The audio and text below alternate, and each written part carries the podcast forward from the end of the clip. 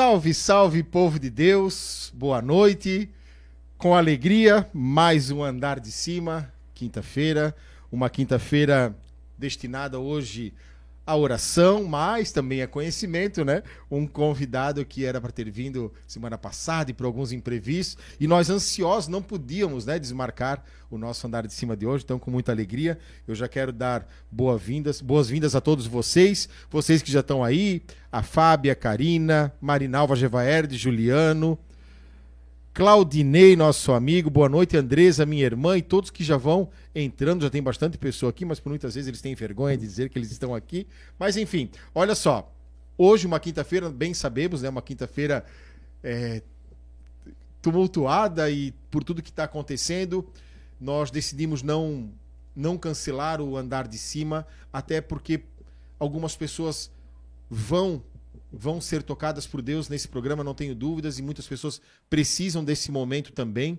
Depois nós vamos falar sobre isso tudo, é, só para justificar né, a, nossa, a nossa presença aqui no andar de cima, diante de tudo que está acontecendo. Nós fizemos a nossa parte, mas também não queremos, não queríamos cancelar. Padre não é daqui, então ele se dispôs a vir. Então é isso, né? Só para que vocês possam entender o que aqui nós estamos fazendo na noite de hoje. Então, como é de costume, vai enviando esse programa, esse podcast para as pessoas, porque promete. Hoje promete. Como eu sempre falo, quando é padre, hoje promete. Sem dúvida alguma, né? Quando é um sacerdote, é um padre, fica diferente. Até eu e o Dione ficamos um pouco diferente. Logo, o Dione vai estar aqui do nosso lado também. O José já está chegando. Então, já vai mandando de presente o programa de hoje. Combinado? Deixa eu ver quem está chegando mais aqui. Luciano Zambonetti, boa noite, irmão. Luciano, que é o nosso amigo de sempre, né? Sempre está aqui, estávamos juntos domingo. Rafa, Rafaela Simeonato. Rafaela, fica, é o padre que tu gosta. é do estilo que tu gosta. Aline Aparecida, boa noite. Minha irmã, Oi, é tua irmã? Ah, que legal, Aline Aparecida. Oi, André. Oi, teu irmão tá aqui também, pode dar oi para ele, tá? Rosemary Rudolph, boa noite a Aline participou do FAC, né? Tanto ela quanto o Rafael, né? Participaram do FAC lá em Anitap. Saudades de vocês, Pamonhas. Uma saudade de vocês. Que legal. As pessoas estão entrando com muita alegria. Mais um andar de cima. E nada mais, nada menos, no dia de hoje, né? Como é nosso costume, a gente rufa os tambores, né? De suspense para dizer quem está aqui conosco. Claro que vocês, vocês já sabem quem está aqui, né? Então eu vou deixar é, o padre se apresentar para bem começarmos então o nosso andar de cima, combinado? Muito obrigado, Deus abençoe, acompanhe que hoje vai ser bem bacana também. Então, quem está aqui conosco, Padre Alex Macedo. Boa noite, padre. Sinta-se em casa. Seja bem-vindo. Boa noite, André. Boa noite, Johnny. Boa noite a todos que nos acompanham. É uma alegria estar com vocês nesta noite. Estava ansioso por isso. Eu partilhava com o André e com o Johnny para me tirar é, da minha paróquia na quinta-feira à noite, é porque realmente eu esperava esse momento, é, esperava estar contigo novamente, né? Tantos, tantos, tantos anos de amizade, partilha. É, é uma alegria estar aqui, vamos rezar, vamos partilhar a vida. É isso aí. Eu então... sempre digo que a minha espiritualidade vem de Pentecostes. Estar no andar de cima é muito oh, especial. e sabe, padre, que em abril eu fui né, para Israel, né? E uma das partes também mais emocionante foi estar na sala de cima, né? Uhum. E claro que não é a configuração original, mas tem mais de mil anos aquela sala, mas ali aconteceu, né? Uhum. Ali aconteceu. E sabe que teve uma hora que eu abraçava as paredes, né? eu dizia, meu Deus, aqui aconteceu a partilha do pão, né? A instituição da Eucaristia, aqui aconteceu o Pentecostes, Maria estava aqui com o seu filho, né? Com, com, com, os discípulos, né? Esperando o Espírito Santo, e aqui aconteceu, e eu passava a mão naquelas paredes e dizia, meu Deus, é, é uma loucura. E como o senhor falou, né? A espiritualidade de Pentecostes, né? Minhas então, sinceras invejas, porque eu não conheço ainda. vamos, vamos combinar de ir. Minhas sinceras invejas. mais uma que eu aprendi, né? Uma minha santa inveja, né? Não, as minhas sinceras invejas. A minha sincera inveja. Boa, que legal. Ai, muito bom. Vamos lá então, padre. Para bem começar, então eu vou deixar o senhor conduzir esse momento. Vou dar essa liberdade do andar de cima para o senhor conduzir esse nosso momento, então. Amém. Amados que nos acompanham nesta noite, a vida da igreja é movida pelo dom do Espírito Santo. Sem ele, sem a sua presença, sem essa experiência de Pentecostes, a igreja certamente não chegaria aqui. Ele é a dinâmica, ele é o motor, ele é a vida da igreja. Por isso, gostaríamos de começar esta noite com esse momento ao Espírito Santo aonde você está na sua casa ou até mesmo no seu trabalho, se for o caso, aonde você está agora, eu te convido a fechar os olhos. Faça essa experiência.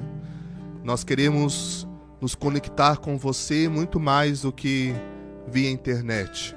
Queremos nos conectar com você a partir deste mistério que é o dom do Espírito.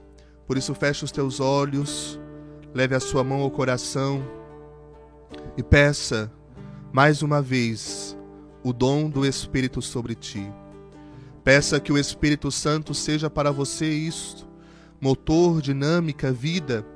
Dê liberdade ao Espírito Santo. Diga, Espírito Santo, eis-me aqui. Que o andar de cima, que o cenáculo, Espírito Santo, seja o meu coração. Que o meu coração seja um lugar de renovação, um lugar de vida nova Espírito Santo, que o meu coração seja esse cenáculo, onde a tua presença é abundante, aonde a tua presença é transformadora.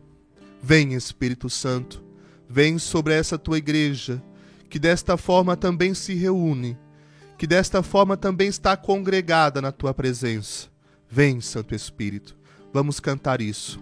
Espírito Santo de Deus, com os teus olhos fechados, deseje, cante. Espírito Santo de Deus, Vem vem em mim orar, em auxílio, vem auxílio a minha fraqueza, me santificar. santificar.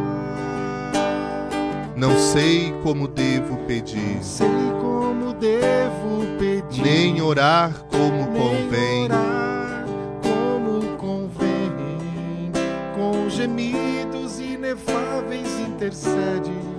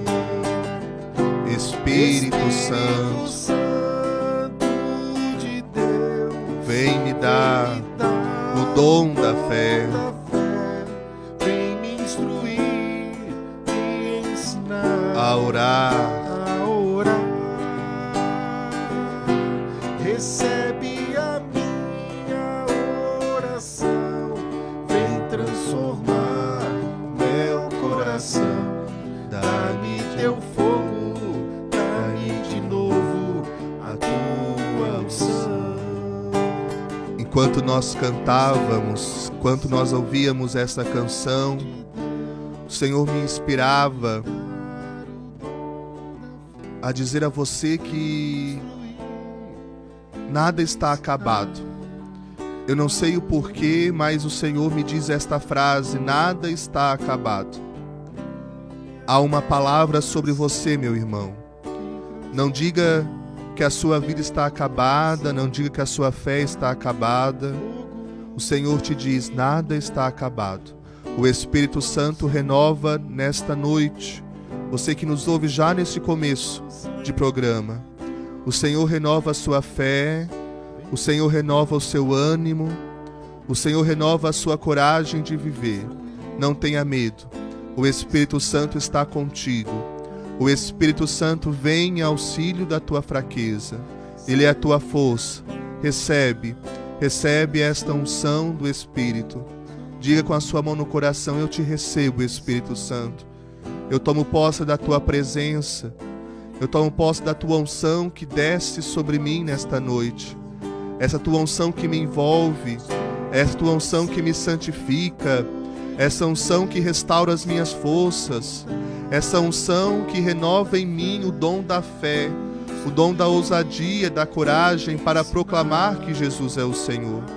Eu tomo posse da tua presença, Espírito Santo, e me consagro inteiramente a ti, porque és, Senhor, o Deus da vida, o sopro de renovação. Vem, Espírito Santo de luz.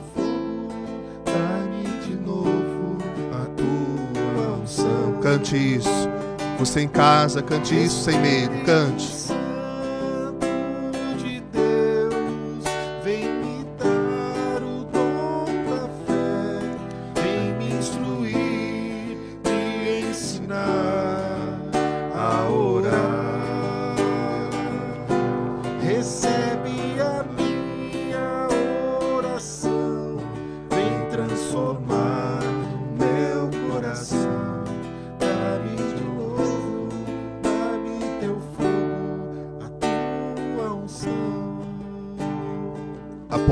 Pentecostes, irmãos, já com Jesus, mas de forma muito especial, a partir de Pentecostes, a imposição de mãos se torna o grande modo como a igreja foi transmitindo o Espírito Santo. De uma forma ousada, eu gostaria de convidar você, se você puder, sem medo, sem vergonha, aí com a sua família, fique de joelhos. Eu quero rezar por você pedindo o Espírito Santo. Quero impor as minhas mãos a você, mesmo que de longe, mesmo que desta forma, mas crendo firmemente que o Espírito Santo nos coloca nesta comunhão nesta noite. Eu quero pedir sobre você o dom do Espírito Santo. Espírito Santo, luz divina, que com o Pai e o Filho é adorado e glorificado. Eu te peço nesta noite, Espírito Santo, que o Senhor venha de uma forma redobrada sobre estes irmãos e irmãs que acompanham este programa nesta noite. Tu conheces, Senhor, cada realidade, tu conheces, Senhor, cada coração, cada sentimento. Tu conheces, Senhor, as angústias, os pensamentos, as ansiedades. Tu conheces cada casa, Senhor, cada família. E eu te peço nesta noite, Espírito Santo, que sobre estes corações, que sobre estas realidades, a tua presença seja abundante nesta noite, nesta hora, neste instante, Espírito Santo, desce sobre estes irmãos e estas irmãs, revela o amor de Deus, renova a fé, renova o vínculo, a pertença, a comunhão com a tua igreja. Vem, Espírito Santo, vem sobre os enfermos, aqueles que se encontram enfermos, seja na dimensão física, espiritual ou psíquica. Vem sobre os cansados, sobre os abatidos. Vem, Espírito Santo de Deus, que esses irmãos e que essas irmãs, nesta noite, possam experimentar mais uma vez o renovo, o avivamento da fé. Vem, Espírito Santo de Deus.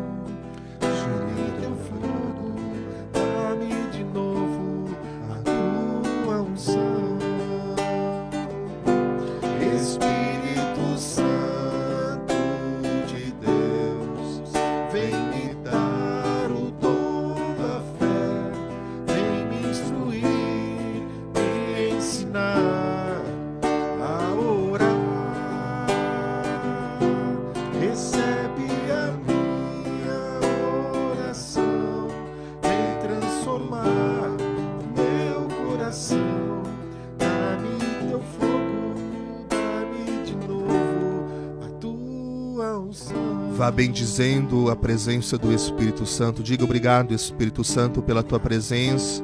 Obrigado, Espírito Santo, pela tua condução, pelos dons, pelos carismas. Eu te bendigo, Espírito Santo, porque um dia o Senhor despertou no coração desses teus filhos esse programa de evangelização, que é uma proposta do céu para esta cidade, para aqueles que nos ouvem. Obrigado, Espírito Santo, porque o Senhor continuamente vem despertando na tua igreja novidade, avivamento, coisas novas, renovação. Obrigado, Espírito Santo. Nós cremos firmemente que a tua condução, que a tua presença está agindo no meio de nós. E por isso nós te bendizemos, te louvamos, declaramos que és o Senhor da nossa vida. Obrigado, Espírito Santo. Nós cremos profundamente na tua presença poderosa no meio de nós. Aleluia. Obrigado, Espírito Santo.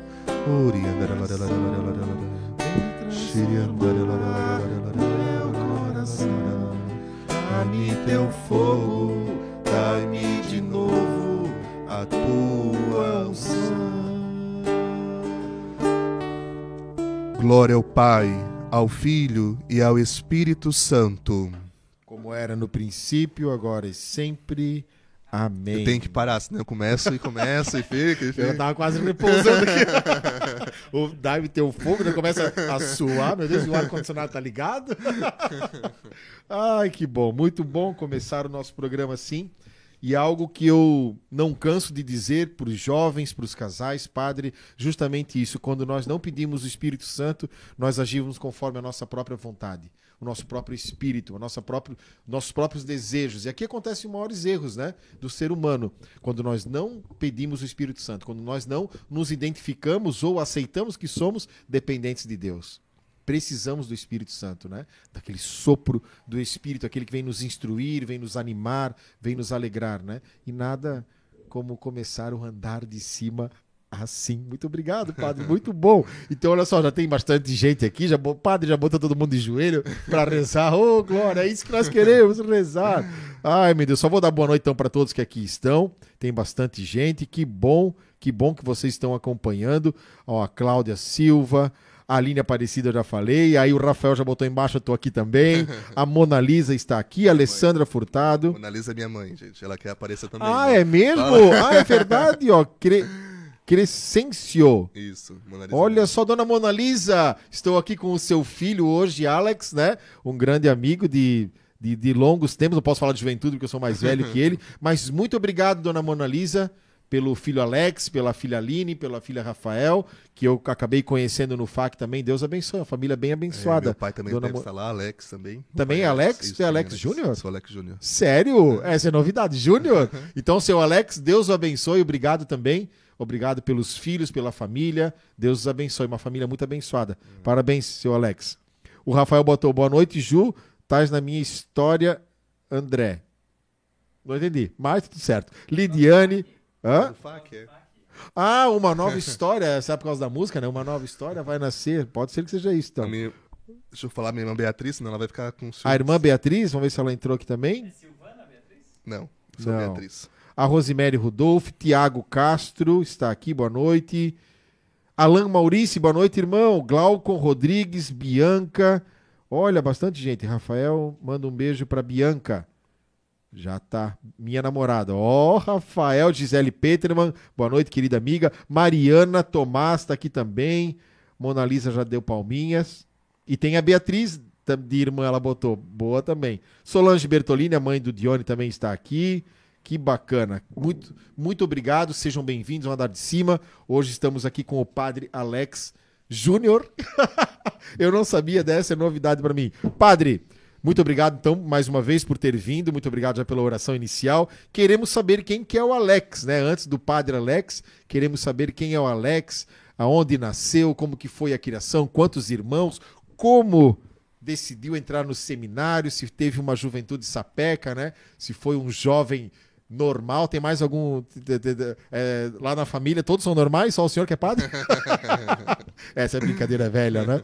Mas então, quem é o padre, quem é o Alex, na verdade, né? Antes de ser padre, antes de nós começarmos o nosso bate-papo. Então, quem é o Alex? Eu sou o filho mais velho, né, de uma família com seis, né, meu pai e minha mãe, e meus quatro irmãos, não, melhor, meus três irmãos, quatro comigo, né, eu sou o mais velho. Tenho 26 anos. Eu nasci numa cidade que eu não conheço, Ponte Alta. Só nasceu? Só nasci nessa cidade. Ponte Alta? Ponte Alta. Onde é que na- fica Ponte Alta? É pra Serra Catarinense, agora eu não, eu não, não sei. Diz que é uma cidade muito fácil de conhecer, que é uma Mas rua por que, que só nasceu lá? Só tu nasceu lá, padre? só. Eu já- já explico. A minha, a minha mãe tinha 14 anos quando eu nasci, né? Na verdade, eu sou de 6 de Meu setembro. Deus, a mãe tem 40 anos. Isso. Um pouquinho mais, eu acho, 42, né? Deve ser. coisa- Acho. Nova? Depois- é. É. E eu. Ela tinha. Eu nasci dia 6 e ela fez aniversário dia 9 de setembro. Então, faltava três dias para completar 15 anos eu nasci. Ah, tá. E como era né, a primeira gravidez, uma gravidez de uma jovem, né? E meu avô, então, ficou meio preocupado e levou ela para ter o parto em um amigo médico na rede particular em, em Ponte Alta. então eu só fui nascer Ah, lá. Entendi, entendi.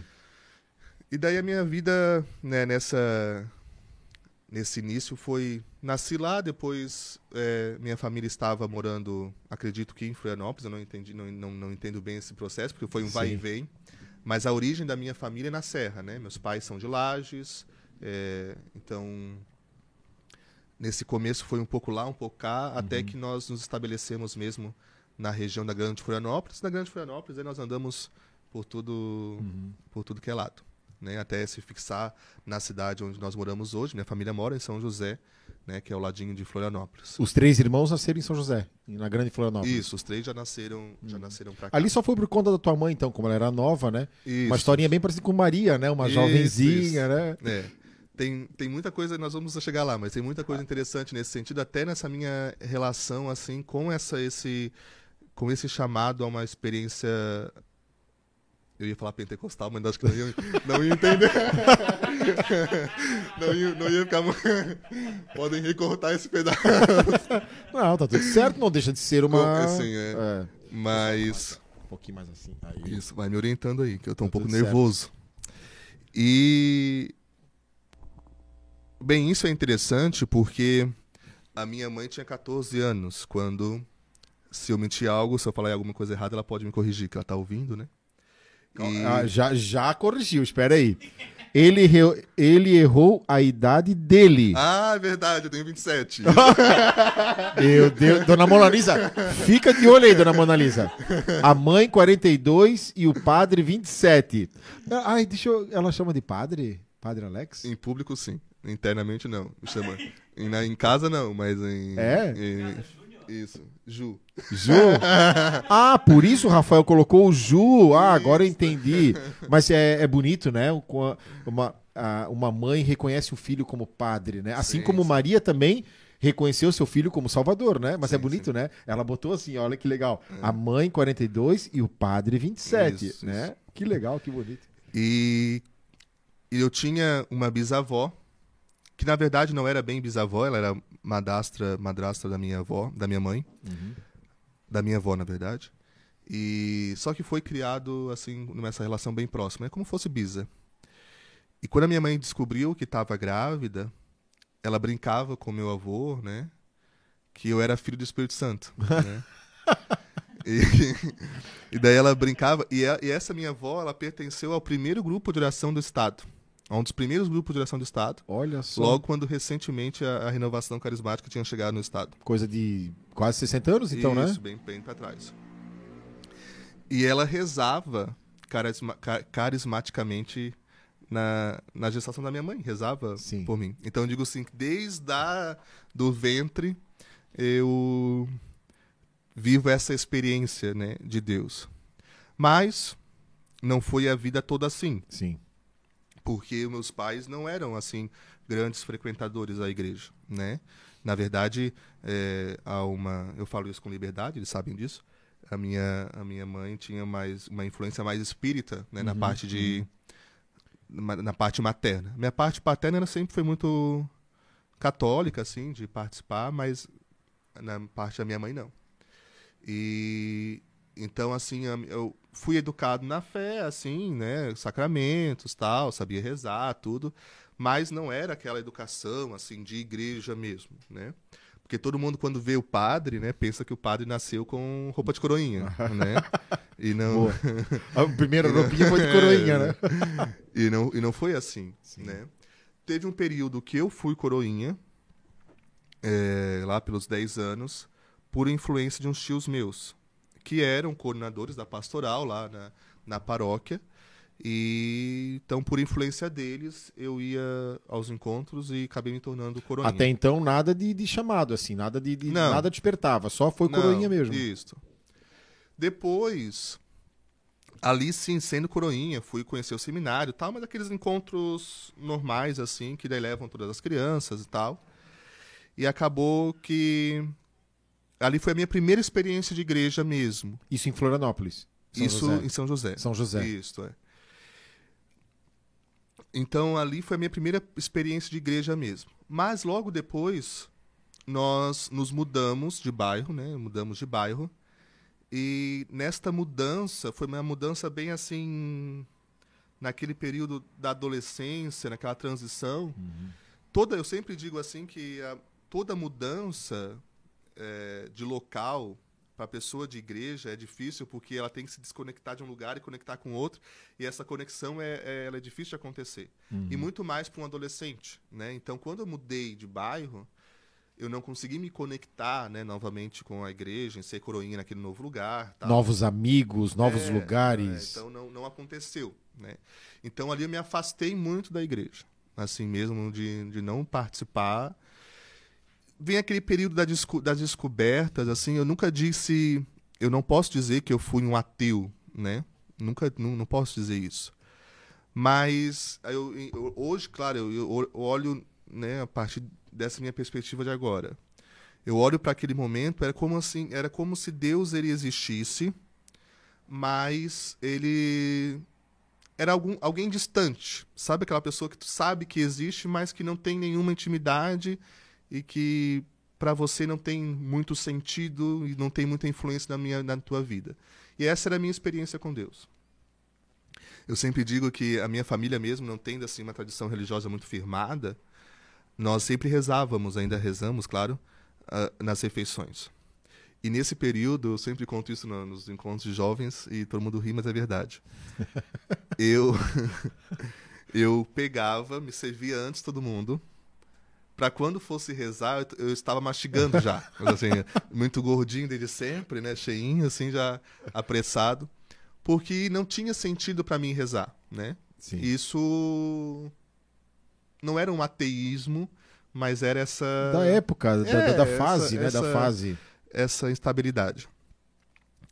Então foi nesse eh, nesse contexto, né, nesse tempo que eu fiz a minha experiência com Deus e que realmente foi uma transformação assim eh, impactante na minha vida, assim. O que aconteceu? Certo dia, a minha avó que morava A Patrícia já se manifestou aqui, disse que foi no grupo de oração. isso, Conheço o Padre Alex antes de ser padre. O chamado dele foi no nosso grupo de, ora- de oração da Serraria. Patrícia do, Patrícia do quê? Patrícia Florianópolis está só aqui. Certo. Abraço, Patrícia. Deus abençoe, viu? Eu acho que é a, a sogra da minha irmã, acho. Não, não lembro. Não sei se, se é outra Patrícia, mas acho que é. E. Eu estava onde? Desculpa, né? Eu cortei aqui. não tem problema, mas vamos, vamos conversando. Isso. Naquela fase ali de Isso. descoberta, né? Nesse período, nós morávamos perto é, da minha avó, na verdade, em cima da casa dela. E a minha avó começou a incentivar a minha mãe a me colocar na crisma. A avó, né? Se não É. é a avó, né? Eu lembro certinho, assim, do dia, foi um dia mais oficial, assim, ela dizia, ai, tem que colocar esse jovem, na, esse, esse rapaz na crisma. E a minha mãe, verdade, dona Zonta, né? Minha, minha mãe, né? Nem, nem ir na missa. Agora quer que, quer, quer, que- quer que eu vá pra crisma. E foi a, eu sempre bendita minha avó, que né, já partiu, mas que foi a, no fundo a minha, o grande instrumento de Deus, assim. Porque eu comecei a crisma. E tem um detalhe interessante. Quando eu entrei na sala de, de catequese, quando eu olho pra dentro, a minha catequista era a minha professora de matemática. Nossa senhora. E era boa em matemática, pelo menos? Se eu era bom? É. Mais ou menos, não, não tinha muita. E, e começou a crisma. Passou algum tempo, eu. A catequista falou assim: Olha, semana que vem vocês virão num horário diferente, num dia diferente, porque vai ter um encontro diferente. E eu, quem me conhece na intimidade, sabe que eu sou bastante introvertido, né? Assim, eu converso, rio, brinco bastante em ambientes onde eu conheço, tenho intimidade. Sim. Mas eu sou bem introvertido nesses lugares novos e hoje menos porque a minha, minha vida exige um pouco mais de extroversão, mas eu sou bem introvertido. E, e aquilo já me arrasou, assim. Só saber que era um dia diferente, um horário diferente, com pessoas diferentes, aquilo me já deixou angustiado, muito angustiado. E eu lembro que eu fui para a igreja naquele dia, horário, comecei a subir as escadas e ouvi um barulho diferente. Era música, era gente dançando. Eu já saí de casa um pouco atrasado para chegar atrasado, é coisa de jovem, né? E quando eu cheguei na igreja, eu lembro que alguém é, já me puxou para frente para sentar no primeiro banco. Senhora. Então aquilo pro introvertido foi uma coisa assim muito O impacto. irritante, né? É. Sabe aquele, como, como dizem, aquele ranço, né? Aquela, Ah. aquela. Doido pra sair correndo já. Da... E eu lembro até que, eu- que a pessoa que me puxou é, pra frente hoje é nutricionista. Eu comecei ah, com ela e não terminei, desculpa, você tá ouvindo agora. E e aquele encontro foi a transformação da minha vida, né? Aquilo que seria um encontro diferente realmente foi um encontro diferente, porque eu comecei a, a, a grande assim a grande evangelização naquele momento para mim foi sim a pregação, o momento de oração que depois eu, eu, eu partilho, mas foi a reação das pessoas, o olhar, Acolhida. o sorriso, a acolhida, Alegria. a disposição. Por que que eu, o que acontecia? Eu nunca fui um, um jovem rebelde, ao menos minha família pode confirmar que não. Nunca fui um jovem de sair de casa, de balada, de nada. Nunca. Sempre fui muito caseiro. Só que eu via que faltava. Não era que eu era infeliz. Não é isso. Mas naquele momento eu sentia que faltava algo. Faltava aquele up, aquela, aquele ânimo de vida Aquele algo mais. aquele algo a mais. E claro que eu não entendia, não sabia dar nome para aquilo. Quando eu cheguei, mesmo com ranço, mesmo estando assim irritado com aquela extroversão toda, eu comecei a observar nesses jovens, naqueles que estavam animando, naqueles que estavam cantando, naqueles que estavam falando, que estavam ali na frente, algo que eu não tinha sabe? Era uma alegria que eu não tinha, era uma disposição que eu não tinha, era uma vontade de viver que eu não tinha, era um sentido de vida que eu naquele momento não tinha. Então ali já começou a evangelização, né? Quando eu comecei a perceber isso na minha descrição, eu sempre fui muito observador. Então assim, eu- na minha observação, aquilo já começou a me chamar a atenção. Eu pensava assim interiormente, olha, isso tudo aqui é muito irritante, né? Mas algo neles, há algo neles que eu quero, né? E eu não sabia dar nome para isso ainda. Mas eu dizia, eu pensava isso comigo, há algo neles que eu quero. Até que começou a pregação, o pregador muito enfático e pregando muito bem, falando. Até que uma hora ele olhou assim para mim, disse, literalmente olhou para mim e disse assim uma frase que, que mudou a minha vida e que trouxe me trouxe para uma nova realidade, né? Ele olhou e disse assim: Deus te ama, Nossa, né? isso era o que eu, eu menos gostava de ouvir, era isso, né? É. eu, eu, no caso, Sim, né? sim. Deus te ama. E aquilo me trouxe para uma nova realidade, Uhum, né? Deus te ama e ele conta contigo.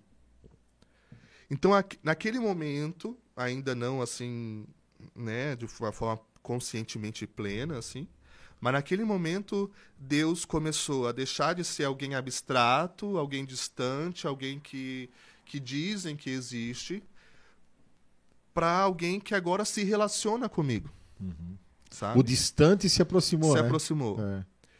Até que acabou a pregação, colocaram todo mundo de joelhos, né? E começaram a rezar, né? A orar, orar, orar, orar. E uma jovem rezou por mim. E ali foi minha experiência com Deus mesmo concretizada, assim, né? Aquilo, aquilo tudo que eu estava já percebendo, observando, sentindo, ali se concretizou, né? E o interessante é que eu não tive nenhuma manifestação, como a gente vê, assim, extraordinárias às vezes, né? Al- Alguns choravam no meu lado, ah, repousavam, mas eu normal ali.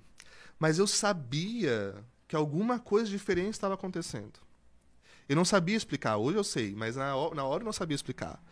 Alguma coisa diferente está acontecendo comigo, sabe? E era bom. Eu sempre me emociono quando falo disso. E aquilo ali foi transformador. Sabe, André? Eu sempre digo assim que. Mesmo nas dificuldades, nas lutas, naquilo que a missão exige, exigiu de mim, mas eu nunca vou deixar nada porque eu- a- aquela experiência, sabe? De fato, há um Alex de antes um Alex de depois. Então, tanto que eu fiz dessa experiência a minha missão como padre. Né? Eu escolhi como lema de, de ministério o Salmo 136, que diz: Porque eterno é seu amor, sabe? Eu, eu, eu quero fazer disso a minha vida ministerial, sabe? De anunciar o amor de Deus. Porque foi o amor de Deus que transformou a minha vida Transformou. sabe? Não foi nada mais. Não foi dizer que eu precisava ser católico, não foi dizer falar sobre outra coisa, sobre lei, sobre moral, sobre não. O que transformou a minha vida foi essa experiência de conhecer o amor de Deus. E como eu disse, eu não, não me arrepiei muito, eu não chorei, eu não. Mas eu sabia que alguma coisa diferente tinha Algo aconteceu. E quando eu levantei, eu já não era mais o mesmo Alex. Isso, claro, venç- vençamos toda, toda é, má interpretação de, é, de uma mudança instantânea no sentido. é, né, não, não tem mais Micro-ondas. efeito. Não, é, Bota não, ali, roda e não, sai pronto. Mas quando eu digo que não era mais o mesmo, foi. Sim. A minha vida tem um, é, é, tem um antes e um depois disso. Sim. Mas, padre, é, é realmente nisso que nós acreditamos, né?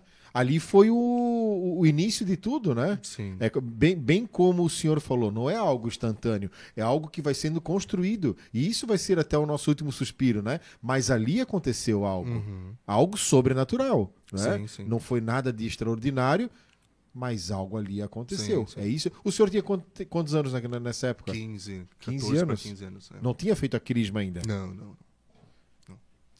E ali, a partir daquele momento, então, como eu disse, eu comecei a me envolver na igreja, eu participava daí do grupo de jovens, logo já pedi para me envolver na parte das lideranças do grupo, então já me tornei servo do grupo de oração jovem, comecei a participar do grupo de oração adulto, comecei a, a, a minha família daí começou a se envolver também, né, na pastoral familiar, então eu comecei a me envolver também com a minha família nesse sentido.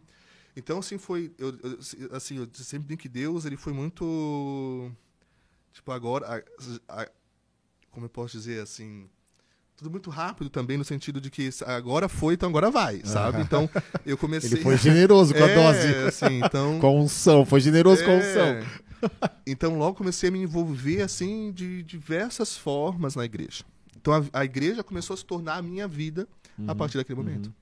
Então, mas só foi a partir daquele momento, sabe? A partir daquela experiência com o amor de Deus. Eu estava na igreja na segunda, na terça, na quarta, na quinta, na sexta. eu era da Pascom, eu era da pastoral familiar com meus pais, eu era do grupo de jovens, eu ia no grupo de oração. Eu dava catequese quando nunca tinha uma turma minha, mas quando eu precisava quebrar o galho de alguém, eu estava lá dando catequese. Então a igreja começou a partir daquele momento se tornar também a minha vida, Uhum, uhum. Fazer parte. fazer parte da minha vida. Que lindo isso, né? Hum. A, a Patrícia tá dizendo que ela lembra desse dia. Ela colocou aqui. A tua mãe disse assim: ó, não ia na missa, mas que tava a sogra. Viu? Fala mal da sogra, né? A avó, no caso. Ah, deixa eu ver aqui o que a Patrícia colocou. Lindo demais, já ouvi algumas vezes esse testemunho e também sempre me emociono com a obra. Lindo. Padre Tiago está aqui conosco. Padre Tiago, sua bênção, que legal. Um amigo aqui de, de, de, de reino, olha só. A Mariana tem um. Mariana Campos tem uma pergunta. Padre Alex, querido, saudades. Bora jogar uma canastra? Ah, Mariana Tijucas. A Mari, a Mari do Diego. A Mari que me ensinou a jogar canastra. É eu não- mesmo? Eu não sabia, não. Que legal. Depois nós vamos entrar na, na parte de Tijucas. E nesse dia, então, com 15 anos, o senhor fez a experiência do batismo no Espírito Santo, é nisso, né, que nós Sim. acreditamos e vivenciamos, e dali transformou a vida. E que engraçado quando eu sempre digo que isso é um milagre na vida da pessoa, né? Eu, eu, eu, eu vejo isso como um milagre. E, e Deus ele é generoso mesmo. E que engraçado que não foi só para o Senhor, né? Foi para a família toda. Olha só que é, a, a graça de Deus como ela é, como ela é, ela é abundante, né? Ela é, é incrível, é incrível, é incrível. É, porque aconteceu daí, eu, eu comecei a me envolver muito.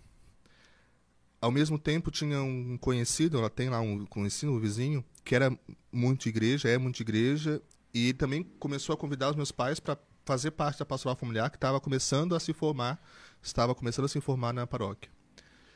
Então ali foi algo assim.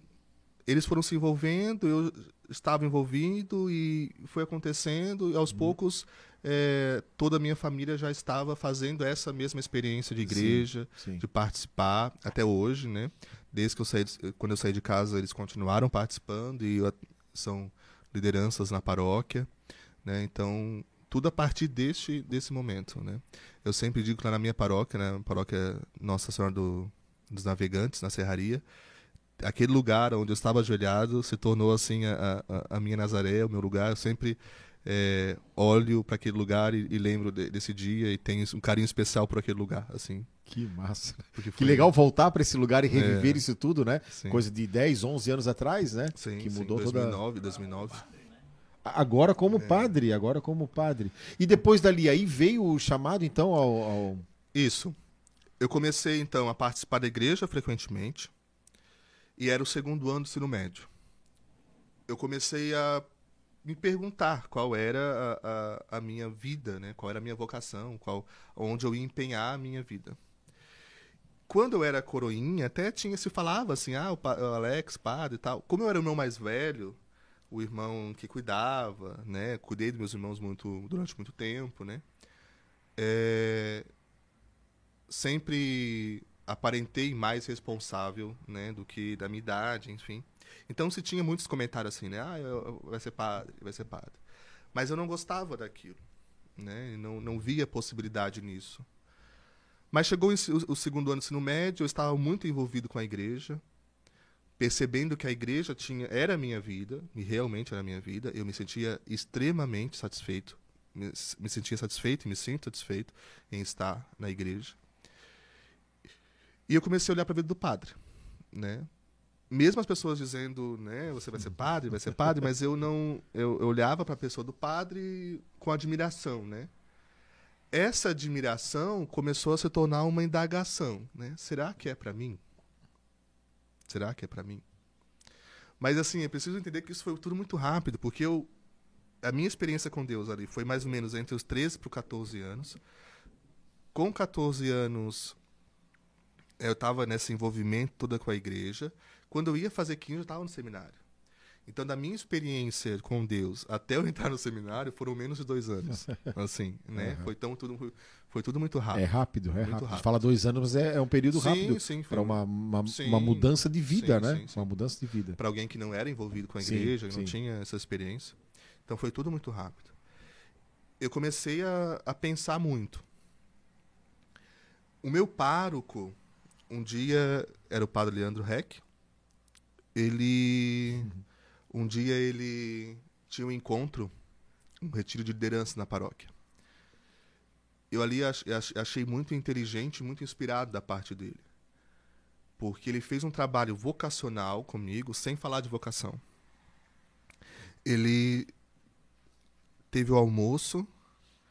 Eu sou padre hoje, e posso dizer assim com todo com toda propriedade que a gente almoça, a gente quer, ó. e teve o almoço, eu almocei com ele na mesa dele. Terminou o almoço e ele ficou conversando comigo. Conversando, conversando, conversando. E conversamos muito tempo. Sem falar de vida de padre, sem falar de ministério. Até que no- a última frase dele foi: Você já pensou em ser padre? Aquilo me impactou. Ele foi inteligente. É, sabe? Porque não foi aquela coisa assim: Tu vai ser padre, tu vai ser É, padre, tu vai ser padre. Não, Uma ele, imposição, né? é, ele criou uma intimidade comigo até chegar numa pergunta que foi uma pergunta essencial. que fez me, eu pensar mesmo. E a partir dali eu comecei a pensar na possibilidade, possibilidade. aceitar a Uhum. possibilidade. Até que chegou um evento que tinha na minha paróquia, que era o Cerco de Jericó. Uma das intenções era a oração pelas vocações. Recentemente havia entrado um seminarista da paróquia, que- era da paróquia, um jovem que era da paróquia, tinha entrado no seminário. Aqui já tinha me chamado a atenção, porque se ele pode, por que, que eu não posso? Se ele teve coragem, por que, que eu não tive? Ele acabou saindo, hoje eu sou padre, ele não, o William Hollis. Ah, Conhecesse, né? conheci, conheci. E... e teve o Cerco de Jericó.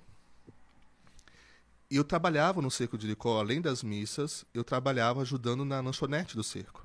Então eu passava o dia todo envolvido naquilo, né? Só, tava, só estava fora na hora da, na hora da, da aula.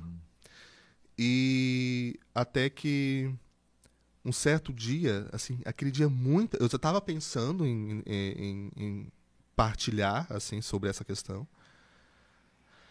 Mas naquele dia muitas pessoas é, vieram falar para mim, assim. Tu tem que pensar em entrar no seminário. Só que eu já estava pensando, né? Sim. E eu sempre, é aquela tentação nossa de querer resolver tudo sozinho, né? E naquele momento eu queria resolver isso sozinho internamente, né? Não queria falar para muitas pessoas. Queria envolver muita Não gente. queria envolver muita gente. Mas muitas pessoas falaram. Quando eu cheguei na igreja aquele dia, o que aconteceu? Estavam sentados na mesa o padre Leandro, que era o meu pároco atual, e o padre André, que era o pároco de quando eu era coroinha, que foi a primeira pessoa que me enviou para conhecer o seminário, em Zambuja, inclusive. E então para mim aquilo se tornou ainda mais um, um- se, não- se tornou um sinal, né? Os do- as duas a- a- as duas pessoas padres, né, que eu, que eu tinha conhecido e, e convivido até então estavam ali. E quando o padre André me viu, sem saber de nada também, fazia tempo que eu não via, eu não via ele. Ele, né, eu, eu era coreano dele pequenininho, eu estava ali já bem maior, né, mais, mais moço. E ele olhou para mim e disse assim: "Quando que esse rapaz vai ao seminário?" Eita, meu É. Deus. Isso eu estava ali pensando tal. Chegou a noite, a missa da noite, e aquela e daí nós conversávamos, estávamos conversando antes aqui na antes de começar, daquela briga com Deus. Ah, Aquela noite foi também a minha briga com Deus, assim. Porque eu olhava pro padre na missa e me angustiava. Eu Disse, tá, mas se é pra mim, mas é como, né? É, como que vai ser isso? Como que vai acontecer? Eu não posso sair de casa agora. Eu cuidava eu sempre choro também quando eu falo nisso. Eu cuidava dos meus irmãos na época. E uma das minhas primeiras preocupações eram eles, né? Como que vai ser assim, né? Eu, eu, eu cuido deles. Como que eu vou sair de casa? Né? Não tem como. Eles vão se achar, eu chorando por causa deles. É, gente, eu sou. Eu pareço assim que não sou chorão, mas sou muito chorão. Fica à vontade. E. Eu já tô me aguentando aqui duas vezes. E eu dizia pra, pra Deus assim: não posso, né? Eu, eu quero, mas também não quero, né? Mas aquilo me deixava muito inquieto. E André, eu fui pra casa aquele dia. Eu queria só chegar em casa. Eu sempre, quanto mais eu podia estender a minha, minha presença na igreja, eu estendia. Naquele dia eu só queria chegar em casa. Eu deitei no travesseiro, eu chorava, eu chorava, eu chorava, eu chorava, eu chorava. Foi aquela, foi aquela briga mesmo, assim. Eu chorava aquela coisa de a tua humanidade não, e, mas ao mesmo tempo a tua a, a- a- a presença de Deus dizendo sim, vai, vai dar certo, vai acontecer. Olha, eu lembro que foi umas três horas chorando, assim. Umas três horas chorando. Porque também, né, padre, assim, ó, até pro senhor se recompor um pouco aí, não é uma decisão fácil, não, né? Não. Não é uma decisão. Assim também, eu sempre, eu, eu sempre é, faço uma comparação, claro que né, cada uma nas suas proporções, mas o sacerdócio, né, o, o seminarista passa por todo aquele período, assim como um namorado, né, um casal de namorado passa por esse período e, e vai chegar uma hora assim, cara, vamos noivar. E vai chegar uma hora, vamos casar. Porque é uma mudança de vida. É uma mudança. Ir para o seminário, né? E olha a preocupação com os irmãos, né? Mas, cara, tá tudo bem, tem o pai, tua mãe, eles vão cuidar, Deus vai cuidar, né? Mas é essa briga, né? Que nem o senhor falou, é a briga do, do humano com o divino, né? E tem um chamado e precisa dar uma resposta, e se Deus te chama é porque ele já te deu, né? A existência, a vida, então ele quer. Eu penso que não é uma decisão fácil para um É. jovem também, né? E realmente não foi. Assim, eu digo, foi aquela, aquele período ali. E muito mais hoje não é fácil, né? Sim, Com tudo sim, que o mundo, claro que o senhor é recente, Claro. é, o senhor é novo, 27 recente. anos. É, não, digo, recente padre, recente padre, né? Dois anos de padre, mas 27 anos é novo. É, muita coisa mudou em 11 anos atrás, né? Sim, sem dúvida. Então, assim, eu digo, hoje o mundo oferece tanta coisa, né? Tanta, é, tanto, tanto prazer momentâneo, tanta Tantas tentação, possibilidades, as né? possibilidades, né? Que não é fácil para um jovem hoje deixar isso tudo para ir, mas realmente tem que ter um, um- um- um chamado, tem que ter o discernimento, tem que ter a ajuda da igreja, o apoio da família, né? É. E ali também, é, assim, foi um momento muito importante para mim, aquele momento ali, né, de fazer essa experiência de brigar com Deus, de falar, de conversar, de, de, de perguntar e de chorar e e ao mesmo tempo foi importante para dizer assim, eu não posso passar por isso sozinho. Por que, que eu estou sofrendo nesse discernimento sozinho? Eu não Uhum, preciso sofrer sozinho, né? Então foi essa a minha decisão. Eu parei de chorar quando eu disse amanhã eu vou falar com alguém, né? Porque eu disse eu não não preciso sofrer isso sozinho, né? Preciso falar com alguém. E foi engraçado que eu lembro até hoje, porque a minha preocupação era os meus irmãos, né? Os meus pais trabalham, como que eles, eles são pequenos, A tua que- mãe diz que tu cuida até hoje dos teus irmãos. É, eles são pequenos, meus pais trabalham, quem vai cuidar? Essa é a minha preocupação. Depois era a minha preocupação financeira, né? Como que eu, eu não sabia como que era, eu não sabia é, como se sustentava um seminarista, não sabia, né? A minha preocupação era como que eu vou é, sobreviver no seminário, né? E depois a- a- aquela coisa de você se desconectar, né? Ou seja, sair de um lugar e, e assumir outro lugar, né? Então essas eram as minhas preocupações. E eu lembro que eu dormia ali naquele, naquela experiência de choro, de reza e enfim. E eu lembro do sonho que eu tive naquele dia. Claro que eu dormia pensando nisso, então não há nada de, de sobrenatural nisso. Mas serviu também como um sinal, né? Uma- um encorajamento. Porque eu lembro que eu, no sonho eu me via eh, no altar, celebrando. Olha só. E eu via que eu descia do altar, é, até interessante, e as pessoas me davam dinheiro, né? E aquilo se tornou assim para mim também um sinal, né? Como eu disse, eu dormi pensando naquilo, mas se tornou um sinal porque eu disse não, não vai, não vai, É um sinal de providência. um sinal de providência, de não um vai Deus faltar. providente. É. Boa. Então eu decidi no outro dia, como eu falei, a conversar com alguém. Acordei e fui fazer minha oração da manhã. Isso é um pouco polêmico, mas para mim foi, foi, foi muito importante, porque eu só abri a Bíblia, né? Eu, eu fui para rezar e abri a Bíblia. Quando eu abri a Bíblia, estava escrito assim, né? Tome a sua cruz, renuncie a si mesmo e siga-me. Então aquilo foi. Mas por que polêmico o senhor falou? Ah, o de abrir a Bíblia? É, só de- sim, sim, só sim. de- É, tem gente que faz assim. É, Fala não. comigo, Deus. É, não. Aí quando tá lá, hoje mesmo estarás comigo no paraíso.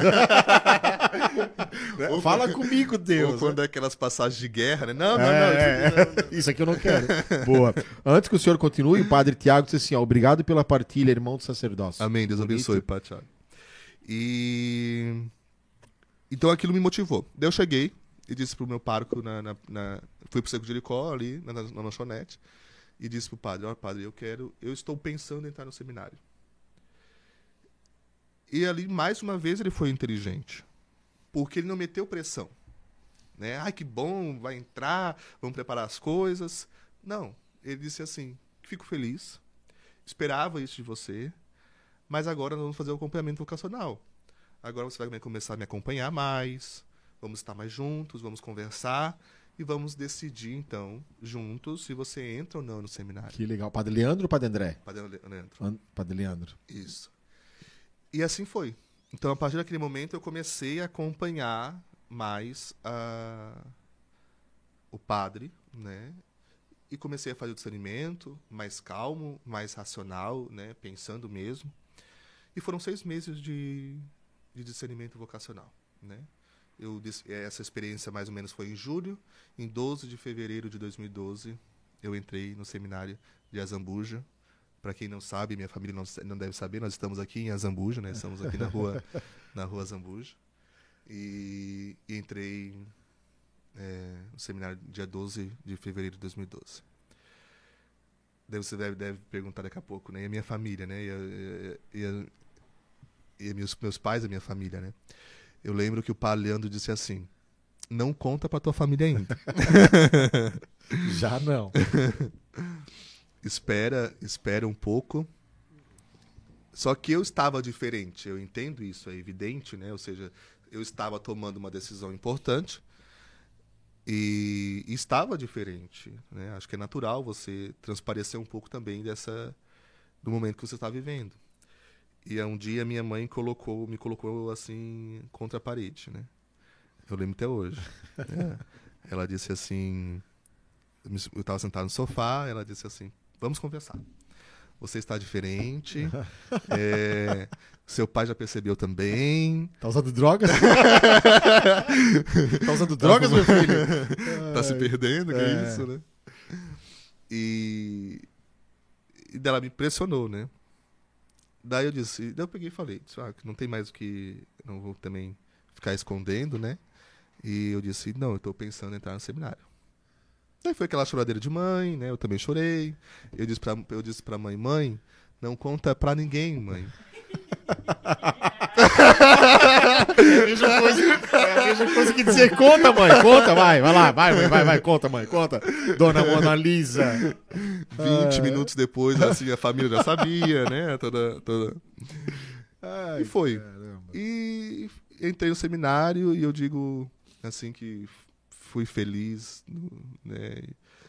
E foi é isso que me impressiona, sabe, André? Porque eu entrei no seminário com tudo muito novo para mim, né? Porque a minha conversão tinha sido recente. É, eu tinha recém é, entrado nesse mundo de igreja. Experimentado o é, amor de Deus, né? É, eu não sabia muito bem de estrutura de igreja, eu não sabia, né? E entrei no seminário assim muito. Eu digo que Deus foi muito bom comigo, porque eu entrei no seminário, eu não sabia, não conhecia ninguém, não sabia o que, que era seminário, o que, que era igreja de direito, estava aprendendo. Olhava para algumas pessoas e dizia: Nossa, se esse não for padre, eu não vou ser também, né? Porque olhava assim para algumas pessoas que estavam à frente de mim, achava tão maduras, tão preparadas para aquilo, tão santos. E daqui a pouco as, essas pessoas começavam a sair do seminário e eu continuava. E eu dizia, meu Deus, por que que. Sabe? E da minha turma, daquele período ali, de 2012, é, ficaram padres, eu e o padre José Vitor, né? Tipo, eu, eu, nós entramos juntos no seminário, né? Eu e o Sim. padre José Vitor, no mesmo ano, entramos no mesmo ano. Então, aquela turma nossa do seminário menor, do ensino médio, ficaram padres eu e ele. Depois, na, na, nas outras etapas, entraram outros, mas daquele período de menor, uhum, 2012, uhum. É, era, ficou padre eu e ele. Então, assim, quem achava que não viraria padre, que era eu, é, acabei ficando. Nunca pensei em sair do seminário, uhum. né? Nunca cheguei ao ponto de pensar em sair do seminário. Então, digo que Deus, assim, realmente foi muito bom comigo, assim. Foi me conduzindo, né? Nos momentos difíceis, de dificuldade, de sofrimento, eu retomava essa experiência e virei padre. É, e eu lembro muito bem dessa época do, do padre Alex, do padre José Vitor, né? como seminaristas, né? É, depois, não é da mesma turma, mas era da mesma época, o padre Roberto, uhum. né? o Simon também, que logo é, se ordena. É, meu Deus, daquela turma tinha. Da, da, daquela época, na verdade, né? Sim. Eram, eram muitos, aí é, a maioria passava aqui, a gente sempre se encontrava, né? A loja que era aqui embaixo do andar de cima, que eu tinha uma loja de artigos religiosos, era um ponto de encontro, né? Tomar café, pra gente conversar e rir um pouco. Não, eu não posso falar do cerco de Jericó. Ai, meu Deus. O padre Tiago disse que realmente não é uma, uma decisão fácil de se tomar antes. Ele acabou é, escrevendo e eu acabei não, não lendo. Ele disse que realmente não é uma decisão fácil é, entrar no seminário, né? E todas as preocupações, né? Porque queira ou não, né, padre, é muito jovem para uma decisão uhum. tão importante. Uhum. Cara, eu quero ser padre, né? Meu chamado é ser padre. Será que é isso mesmo, né? Com 15 anos, né? Com tudo que tem para viver, né? E é, não, é, não é fácil. Sim. Hoje, com 27 anos maduro, seria mais fácil, né? né? Claro. Ah, eu, eu eu quero, mas É. realmente com 15 anos. Só que há um dado interessante nessa, nesse aspecto do discernimento vocacional, André, e talvez fique aí também para algumas pessoas que talvez estejam nos assistindo e estejam nesse processo de discernimento. Porque quando a gente pensa demais também, a gente não faz. É, bem isso mesmo. Fica Entende? parado no, no pensamento, né? Isso. E não age. Porque eu, eu, como eu disse, foi tudo muito rápido, por mais que foram seis meses de discernimento, mas foi muito rápido. E se eu tivesse parado para pensar mais, talvez eu não teria entrado. É verdade. Porque verdade. você coloca, começa a colocar critérios, Uhum. né? Ou seja, você começa a, a listar o- todas as exigências. Então, assim, talvez um pouco no susto foi talvez o que É. me fez hoje ser padre, né? Porque se eu tivesse parado para pensar muito mais do que eu pare, do que eu do que eu pensei, eu também não teria entrado. E eu conheço muitos jovens assim, que patinam, patinam, patinam, pensando, pensando. Eles têm chamado, É verdade. é verdade. É, Eles- Dione. É, Dione. Eles têm chamado, a gente, a igreja confirma esse chamado. Quando, quando digo isso, assim, a, a comunidade sente que aquela pessoa pode entrar no seminário, que pode Tem fazer, condições tem condições. psíquicas, É. espirituais. Só que a pessoa pensa, pensa, pensa, pensa, pensa, coloca critérios, critérios, critérios, critérios e não consegue dar espaço. né? Então, acho que esse fato de, de- da minha experiência ter sido um pouco rápida para entrar no seminário foi muito importante né? e muito providencial. Né? Claro que hoje eu leio dessa forma, né? Sim, sim. Mas porque quando tu pensa muito, e não só para a vida para vida Religiosa. religiosa, ministerial, Uhum. mas para o casamento também, ou seja, o noivado tem o seu tempo, porque se o noivado ficar muito longo, pode se- ser um Eu problema. namorei também. 15 anos. Sete nas trevas e oito na O luz. teu caso é outro, né, André? Meu caso é outro. Meu caso é bem outro, né? Bem outro. Então, deixa eu ver aqui enquanto o senhor fala, nós vamos entrar num assunto legal. É, mais legal ainda, né? Hoje o programa está muito abençoado. Legal, obrigado, Claudinei. Vai falar, vai falar mal da mãe? Não. Ô, Sério que você falou isso pra Mona? Não sei agora o que, que tá rolando aqui nessa conversa. hora que ele falou pra ela que ia ser padre, ela espalhou pra Ah, Ah, sim, Deus foi muito bom para nós ter um padre abençoado, Patrícia. Arthur Schmidt. Boa noite, André e Padre Alex. Sou do primeiro FAC de Palhoça, Tribo Amarela. Olha Olha. só, um abraço para vocês e para a família de vocês. Deus abençoe. Legal, Arthur? Deus abençoe, amigo. Que legal, bom, bom que estar aí. É, lhe encheu de tarefas, é verdade. Então vamos lá, se é para nós rir um pouquinho, né, diante de tanta, diante de tanta tristeza, tanto sofrimento dessa semana, vamos rir um pouco. Dona Mona Lisa, eu vou contar algo para a senhora e para o seu Alex também, para o padre, para o pai do padre Alex. É, os seminaristas vinham aqui na loja de vez em quando, né? O Simon vinha para tomar café. Simon gostava de tomar café. Eu tinha um cafezinho, os seminaristas paravam.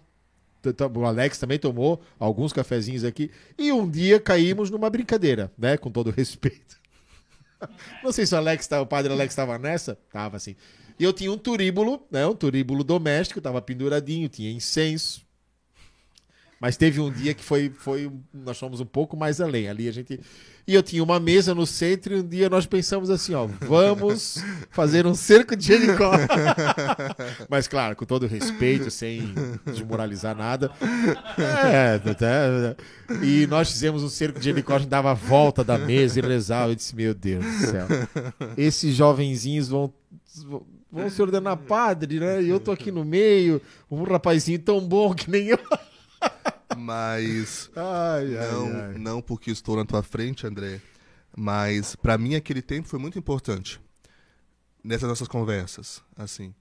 Porque você sabe disso, que to- todas as vezes que eu tive oportunidade de convidá-lo para missões, eu convidei. Aham. Porque eu me inspirava muito no André nessa evangelização da juventude. Porque eu olhava para o teu modo de pregar né, de comunicar aos jovens, e aquilo me inspirava muito. Então era, foi muito importante para mim aquele tempo, porque a gente trocava ideias Legal. sobre sim, isso. Sim, né? sim. Então eu acho assim, hoje quando eu estou entre os jovens, e não digo isso é, por demagogia, não, mas é quando eu estou entre os jovens, eu lembro muito de ti. Olha E só. lembro muito do, do modo como você se comunica com os jovens. Uhum. E eu acho importante a gente dizer isso, porque Para mim era um pouco de diversão também, porque a gente parava no meio do caminho, tomava café, conversava com o André, via alguma coisa da loja, pegava uma, É, é. fazia fiado, né? Mas ao mesmo tempo foi muito pedagógico, porque eu até hoje tenho um livro que eu não te entreguei. Eu não tô falando de Oni. Eu tenho um monte de livro que eu não sei onde é que tá. Qual que é o livro? Só não precisa me entregar, mas só me diz qual. Era, era de historinha, de contos de história ah, para pregação. verdade. Eu tinha uma coleção, é verdade. é. Ah, podia ter trazido. né? É agora que eu lembrei. Usa, usa, faça bom uso. Então acho que foi importante dizer isso, porque foi um tempo importante nesse sentido para minha formação, sabe? Porque ali a gente começou, depois teve aqueles retiros na Santa Terezinha, Sim, né? isso a gente mesmo. começou assim É envolver. verdade, é, os retiros da Santa Né. Terezinha. Teve um dia que nós fomos um pouco mais além dessa história. Eu não acho que o Padre Alex não estava nessa.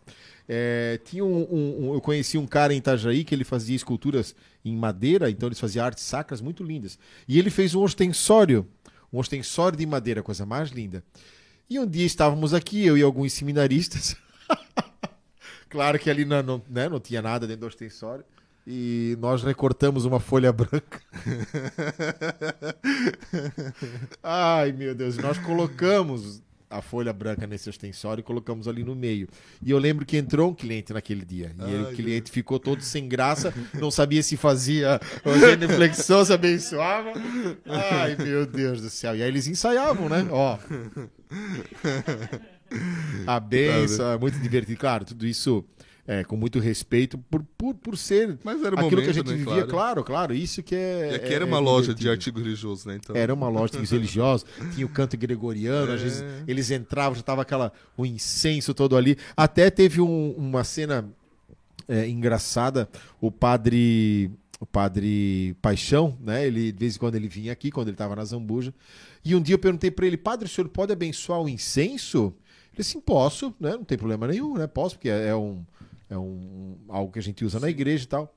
E como eu vendia os incensos também, vendia o, o vinho, e eu gostava de, gostava de usar o incenso, eu disse, padre, então abençoe o incenso aqui.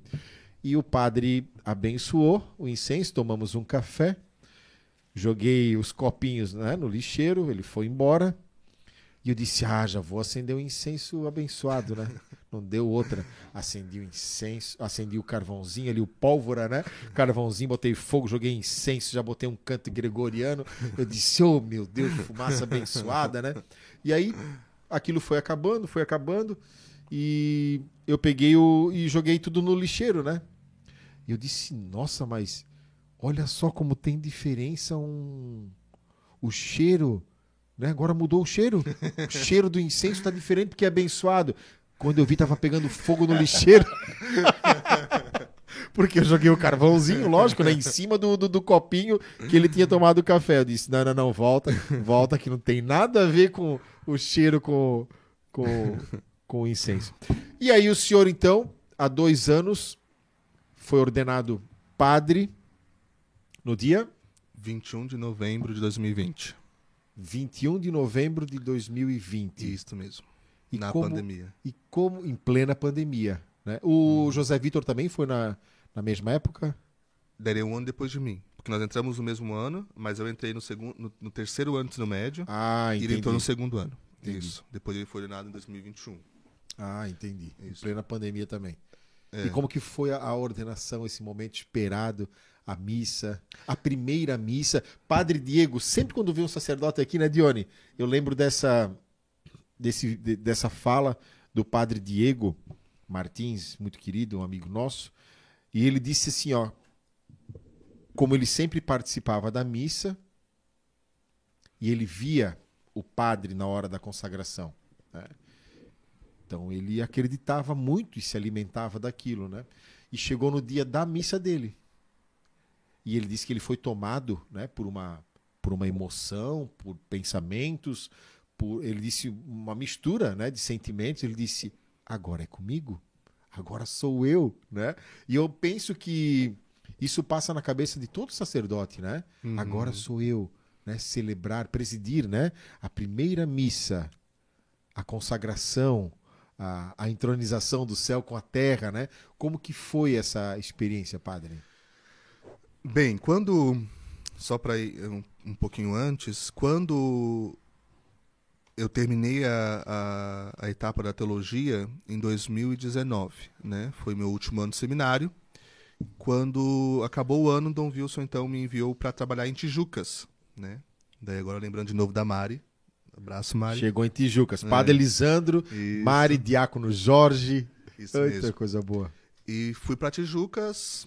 Dois meses em Tijucas, começa a pandemia. E daí começa o cancelamento de tudo, né? Caramba. A ordenação que estava marcada foi cancelada, o diaconal primeiro, né? E Ah, é verdade. enfim, Teve uns cancelamentos, sim, né? É sim. verdade. A minha ordenação estava marcada para maio, se não me engano. E teve que ser cancelada a diaconal, né? Então aquela coisa, né? Tu tá- tava assim, à espera. À espera. Isso foi depois, agora, a hora também, quanto, quanto foi importante, né? A gente aprender a, a lidar com as esperas, né? Ou seja, pra que ter pressa algumas coisas, assim, né? É verdade. E, e nisso, então, estava em Tijucas, começou a pandemia, é, ordenação cancelada, depois marca ordenação, daí eu fui ordenado é, diácono em agosto de 2020, 1 de agosto de 2020, numa celebração, assim, bem atípica, né? Todo mundo de máscara, no CEAR, que é um centro de evangelização enorme, só com 300 pessoas, então era uma coisa, assim, pingada de pessoas pela... é, depois, então, fui ordenado diácono, continuei em Tijucas, e vem a ordenação de, de padre, já um pouco mais é, liberado as coisas, mas mesmo assim todo mundo de máscara, enfim. Foi um ano bem diferente, né? Uma ordenação bem diferente da, da- das comuns, né? Da, da, da forma como nós estamos habituados. Fui ordenado padre. Como que foi a minha a minha sensação, né? O que, que eu experimentei nesse período? Na diaconal, assim, eu estava extremamente nervoso. Na diaconal, na ordenação diaconal. E eu, era eu mais quatro, né? Foram cinco ordenados no mesmo dia, tanto na diaconal quanto na presbiteral. E eu, por ser A, né, Alex, eu era o primeiro de tudo. Eita. Então eu tava muito nervoso na ordenação diaconal, porque todos os gestos, primeiro era eu. Então, assim, se eu errasse, eu fazia todo mundo errar praticamente, Aham. né? Então eu tava muito nervoso na diaconal. Não, na, na ordenação diaconal eu não dormi direito naquela noite. Na verdade, não dormi. Não, não tô, assim, exagerando. Eu não dormi. Não, não dormi por dois, dois motivos. Porque eu estava extremamente, no- eu estava extremamente nervoso. E porque tinha, na- no meu quarto, que eu estava na casa de retiro, no meu quarto, não sei se era um rato, se era um gato, se era um, Fazendo barulho a noite toda. um gambá, não sei o que que era, que caminhava no telhado a noite toda. Então eu não consegui dormir. Então, assim, a minha ordenação diaconal foi um pouco, assim, entre aspas, traumatizante por causa disso, que eu tava muito nervoso, né? Muito nervoso mesmo. Mas celebrei com alegria e tal. Na de padre, eu já estava mais calmo. Eu tinha passado a diaconal, já tinha visto que dava tudo certo, que não precisa ficar nervoso, eu estava bem, bem, bem mais calmo. E a parte, assim, que... Claro, tirando a parte da ordenação em si, naquele momento que nós, né, que, que o bispo reza a oração de, de ordenação mesmo. Mas a parte que eu me emocionei muito foi na unção, né, na, na unção das mãos. Porque o sacramento ele se tornou muito visível, né? Ou seja, a unção das mãos, aquela parte me emocionei muito, né? E, e entender que na partir daquele momento a minha vida era um instrumento para a vida das outras pessoas, né? Ou seja, que por meio de mim a- Uhum. a- aquilo que daquilo que muitas pessoas vivem a- começaria a partir de mim. E a primeira missa, na primeira missa, André, todo mundo que está nos ouvindo, eu não posso romantizar muito não, porque eu também estava nervoso, né? E claro que aquela expectativa toda de você celebrar é, a tua primeira missa, é, Receber as vestes, a é, faixa na isso, mão. eu já tinha recebido isso na ordenação, né? Sim. Mas na primeira missa, que foi no mesmo dia, então eu fui ordenado padre de manhã, sábado de manhã, e à noite eu recebi a primeira missa. E então, assim, eu estava. eu não sei explicar, assim. Não, não tinha muitas sensações. Eu estava, assim, realmente muito. A pergunta que vinha no meu coração é assim: o que aconteceu comigo? Sabe? Aham. Porque você. Aquelas coisas, como nós falávamos, as coisas não são instantâneas. Né? Então, o processamento Ah, de entender o que tinha acontecido comigo foi lento. Até hoje eu entendo. Meu Deus, eu sou padre. Tipo, não me dei conta ainda dessa, da grandeza disso, né? Sim. E na minha primeira missa estava assim, né? O que aconteceu comigo? Eu olhava, né, no momento da consagração e eu me sentia impactado por aquilo. Ao mesmo tempo me perguntava, mas será que tá valendo? Será que Será é que- verdade?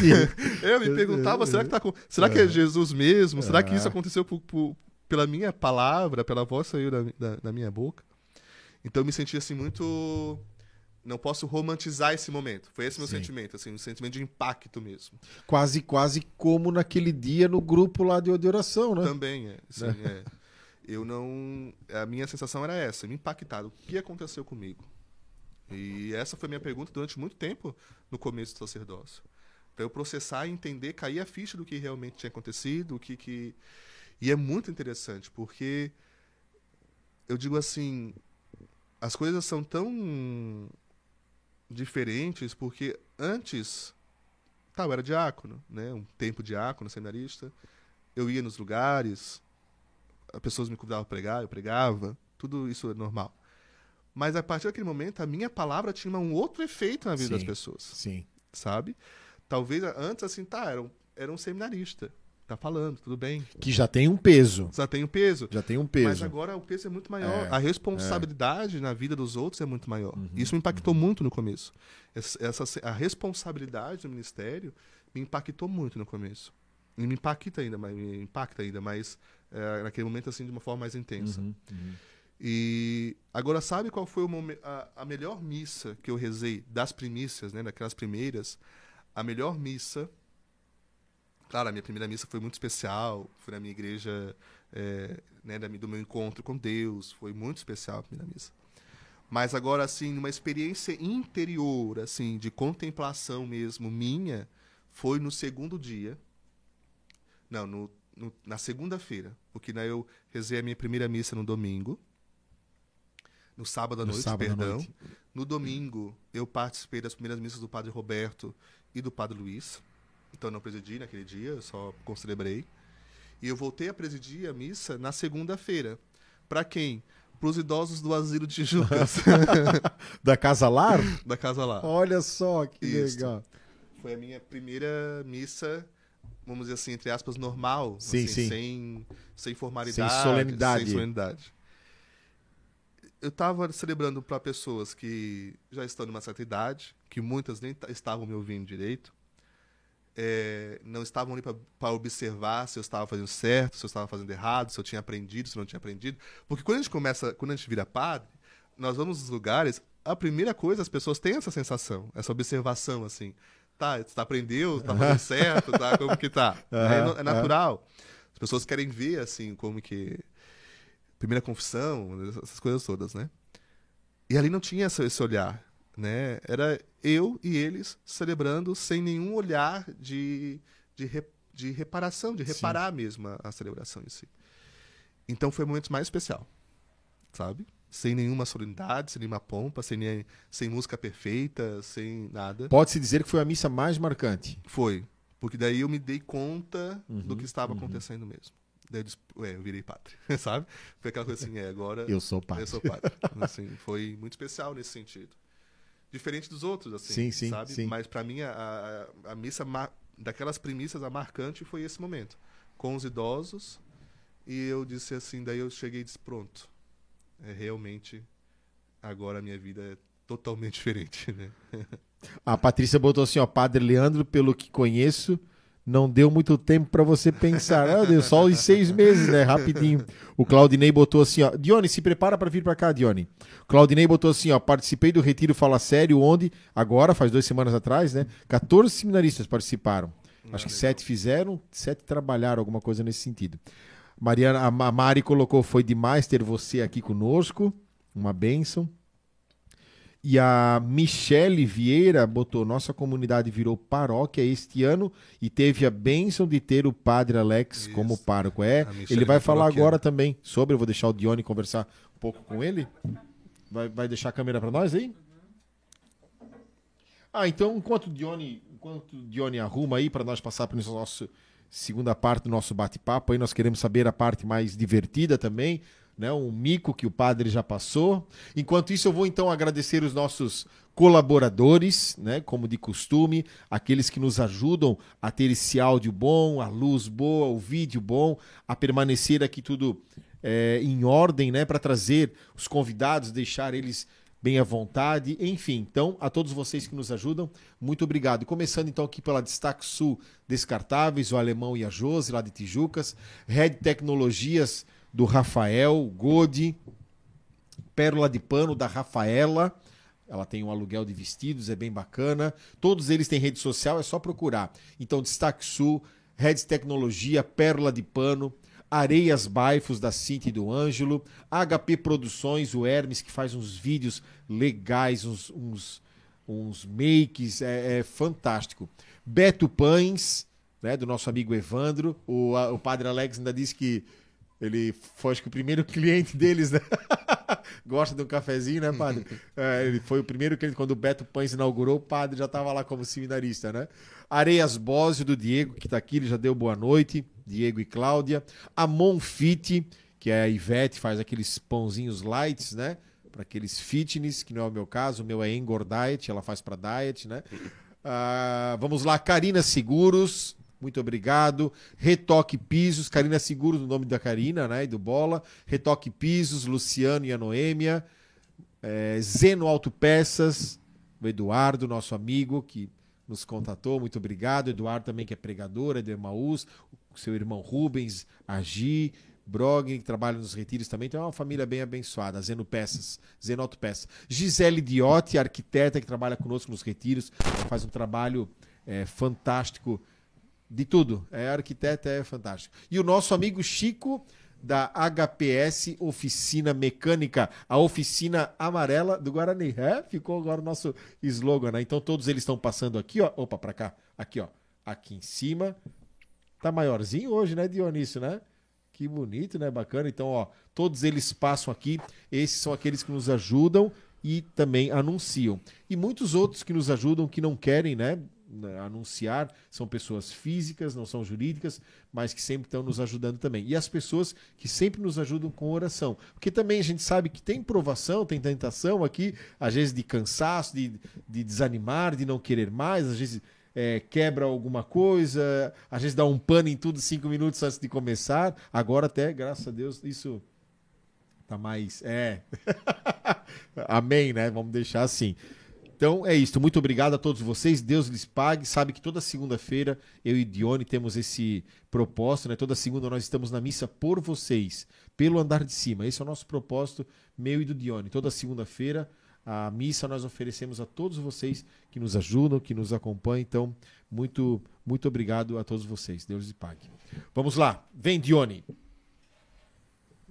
Vamos conhecer agora a parte, eu, né? a parte a parte divertida do, ah. do, padre, né? O, o, mico que ele já pagou como padre. É, enfim, né? O, é, o, que tu quiser perguntar agora são vocês dois, eu fico aí. Não, pode perguntar também. Quebrei a cadeira um pedaço aqui. Padre Alex, boa noite, né?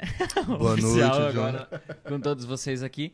Padre, eu vim aqui pra gente ver algumas coisas que que pode ter acontecido, às vezes, assim, de, de mico. Eu vinha pra parte do cerco de Jericó, mas já. Já, já contei, já, já contei. É, já, porque eu também participei de uns momentos assim aqui embaixo. Everton. Everton Ai. Almeida, ó, Padre Alex, uma benção nossa comunidade. Esse é Abraço. É Everton, o Everton e Suelen. é o meu comunicador lá, o Everton e a Sueli são que fazem, fazem a comunicação da paróquia. Parabéns. Ah, que fazem. bacana. Nossa, como é bom, né? Começaram a seguir a gente aí, já viu? É. Como é? Claro. Como é bom, né, padre, ter uma equipe, como é bom é ter pessoas que ajudam, né? Não, mas sabe por que, que eu falo, padre? Eu falo sem medo algum e sem vergonha, porque é uma realidade. Por muitas vezes é, nós leigos dentro da igreja, a gente quer ajudar, às vezes a gente sim, leva tanta patada sim, de padre, sim. né? né? Assim, de, de, de é, às vezes acontece um erro, alguma coisa, e eu sempre digo, caramba, qualquer desse padre fica sozinho, ninguém mais ajuda e quero ver ele fazer as coisas, né? Claro. Gente, mas agora hoje, não, hoje tá bem. Mas não, como é bom ter assim os fiéis que, que ajudam, que ajudam né? e estão na né? oração. Né? Graças a Deus nós temos essa equipe de, de comunicadores aí que fazem muito bem o trabalho Gostaria de agradecê-los e já vendeu meu peixe, porque hoje nós chegamos a 1.200 seguidores no Instagram. Olha aí, ó. Depois Qual é, qual é que é o Instagram? É, qual é que o é o. Instagram? O que é muito importante, porque são cinco meses de paróquia, né? Pouco Claro, tempo, né? Claro. É Paróquia São Sebastião PH. Né? São PH é de Sebastião. Palhoça, né? Paróquia São Sebastião Vamos seguir também. PH. Palhoça. Arroba Seguir, seguir, Paróquia São seguir já. Sebastião PH. Assim, Que 1201, bacana. 1201. Certo. Padre, a gente quer saber agora é, o que aconteceu assim de engraçado lá. nos- pode ser na época de seminário, uma peripécia já. Depois de Olha. padre também, né? 1205 eu tenho. Já- Agora ah, eu vou ser o Viu? 1206. Ó, sou 1206. O nome do bispo na oração eucarística já, já celebrou em alguma outra. Já, já fiz. É, isso foi, foi recente até, porque eu estava celebrando na Diocese de Tubarão, que é né, diocese Aham. vizinha, e, e eles já estão sem bispo lá. Né? Uhum. E eu Peraí, tava... como é que fala? Então, eu não sabia também. Boa. e eu rezando pelo Papa Francisco, pelo nosso bispo. Que não é, temos. Estamos. não, não sabia o que dizer daí. Enfim. É Mas descobriu o que tem que fazer? Não? Pula a parte? É É, daí. geralmente não se fala. Ou você fala que estamos esperando, é. Não, alguém me falou isso, mas eu não fui pesquisar com, com. O bispo que É porque é há uma de situação providenciar. rara, né? é. É. Raro, é difícil. verdade. E, enfim. Agora uma situação de mico. Eu não, agora quando a gente pergunta assim, tipo, é difícil lembrar, né? Mas, Mas tem, mas tem. claro. mas tem. tem. mas o que, eu me, o que me, me faz rir muito era a época de seminarista. Isso deve ter muita história, né? Tem. Pai de seminário, né? É, 10 anos de seminário quase, né? tem, tem muita história. É que vai ter que, reco- tem que ir puxando, né? Tem que ir puxando. Mas eu me recordo que eu estava em Garopaba como seminarista. E em Garopaba eu ajudava também nas exéquias, né? Fazia exéquias e tal. E eu, e eu fui fazer uma exéquia, que era numa casa. E tinha. E eu tava com né, um senhor já de uns 80 anos pra mais, pra mais. Então o clima não era aquele clima assim. Era um clima, né, de luto, de respeito à, à, Mas dor. Mas ao mesmo de, né? de, né, de, de, enfim. Uhum. E eu. Só que a mulher do defunto estava muito exaltada, muito é, Chorosa. chorosa. E um drama, um drama, né? Drama não, com todo respeito ao Sim, sentimento sim. dela, mas tava aquela situação bem dramática, assim, a cena. Uhum. E ela chorando, chorando, chorando, chorando, e eu fazendo homilia, né? Porque a gente faz uma pequena homilia na celebração de Ezequias. E, e aquela mulher chorando tava, tava sendo in- in- in- incômodo, né? Porque é difícil você falar com uma pessoa que tá chorando um pouco exaltada. Uhum. Daqui a pouco, a mulher que estava do lado dela. Então, veja, a mulher do defunto, o defunto tinha 80 anos, a mulher também já tinha mais ou menos essa idade. A mulher que estava no lado da mulher do defunto já devia também ser uma senhora de uns 65 anos, 70 anos. Da início, o que, que essa mulher faz? A do lado. Dá um cutucão na chorosa, dá um cutucão e diz não, assim: Ouve o que ele tá falando, porque logo é você. Profetizou, né? Ai, não. Profetizou na Não, vida da mulher. Conseguiu segurar, O não? problema foi esse, porque eu não consegui segurar. Começou a Eu rir. comecei a rir. E daí eu fui obrigado a cortar, daí eu comecei a rir, tipo, cortei a pregação e Pai Nosso que está no céu. Então essa foi a un- a- uma das únicas vezes que eu não consegui, na- é, celebrando, segurar a. Mas como a seminarista ainda, né? Isso como seminarista. como padre, eu não me recordo assim algo que tenha me feito. Claro, já aconteceu várias situações, né? Às vezes algum erro de leitura, ex- êxodo que vira Exodo, Ai, isso né? Uma coisa. Fechou da boa. É, Tessalonicenses que vira. É, esse Deuteronômio. É, uma Não, coisa. é, Tessalonicense Isso. é difícil. Tessalonicenses, É, é. o, como é que é o nome daquele do Melquisedeque? Melquisedeque, o Nabucodonosor? Tem uns nomezinhos, né? na- Sim, na- sim, sim. que- que Prime- minha- Primeira leitura é tenso, tá? Dependendo da primeira leitura. As É. minhas irmãs cantam, meu irmão também, meu pai também, e, ah, e elas cantam desde pequenininha. E a minha irmã, uma vez foi cantar o salmo, eram confins E toda vez que apareceu Confins, ela, ela cantava Golfinhos. Golfinho? Só que ela era pequenininha, sete anos, né? Daí dava pra- Meu Deus. Agora não lembrar, não, não me... Olha quem Mas- que entrou aí, ó. Bruno Caligari meu Ó, irmão, Bruno. saudade. Esse padre aleluia. É, tu não viu? Então, assim, ó, a hora que tu puder, Bruno, bota no começo Bota do no programa. começo, é, isso, no isso começo mesmo. do programa. Depois, quando É. acabar aqui, bota no Bota começo do Não, programa. no final também a gente vai fazer, né? Agora, agora nós vamos Eu e o Bruno, pessoas. eu e né? o Bruno temos uma história longa também de amizade, né? É verdade. Saudade Tem, de é Bruno. verdade. Retiro da Santa. depois Ele virei- tava no retiro que o padre Henrique botou sal. Sal? Não, acho que não tava mais, né? Acho que Não, eu não tinha mais, tava mais. Já. Eu e o Bruno fomos tomar o nosso chimarrãozinho lá na. Sem muita história, hein, padre? Conta uma pra nós É aí, isso Bruno. aí, isso aí. Bota uma, uma palavra-chave pra gente perguntar pro padre, vai. Enquanto isso, eu vou contar a historinha do, Chimarrão. do chimarrão. Tu bota uma palavra-chave aí pra gente perguntar pro padre. E o Bruno tomando um chimarrãozinho. O Bruno é o do tererê, né? Mas aquele dia a gente tomou um chimarrão. Aí chegamos na cozinha e o Bruno tava pregando o retiro. Aí chegamos na cozinha lá do sítio. Colocamos água e a cozinha parou pra ver nós tomar chimarrão. Mas a gente nem percebeu, né? Se tem algo errado, né? E eu fui dar a primeira bicada. Meu Jesus. Cuspi tudo. O que, que é isso? Todo mundo começou a rir. Aí o Bruno já disse: coisa do Padre Henrique, só pode. Aí depois a cozinha disse: Não, o Padre Henrique encheu de sal aí o chimarrão de vocês. Meu Mas agora eu lembrei de uma que foi recente, que eu... A Beatriz, tadinha, a vergonha, A vergonha do do golfinho, golfinho eu eu passei. passei. Ah, se eu sei disso no FAC, né, Beatriz? Hã? Se eu sei disso no FAC, eu ia fazer assim pra ti no meio, no meio da pregação. Ó. Ai, ai. Golfinho. Mas outra história que eu, que, eu, que eu me descontrolei também agora foi recente. Eu estava começando a celebração e estava na posição de entrada e começou o comentário inicial. E era o mês vocacional, foi em agosto. Uhum.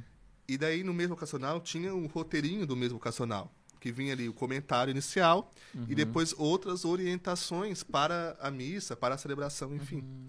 A comentarista, que é mãe de padre, a Nádia, que é mãe de um padre, padre Wagner, ela começou a ler e sem perceber, ela começou a ler o que não era para ler. As Ela orientações. começou a ler de pode-se fazer também na missa, uma decoração.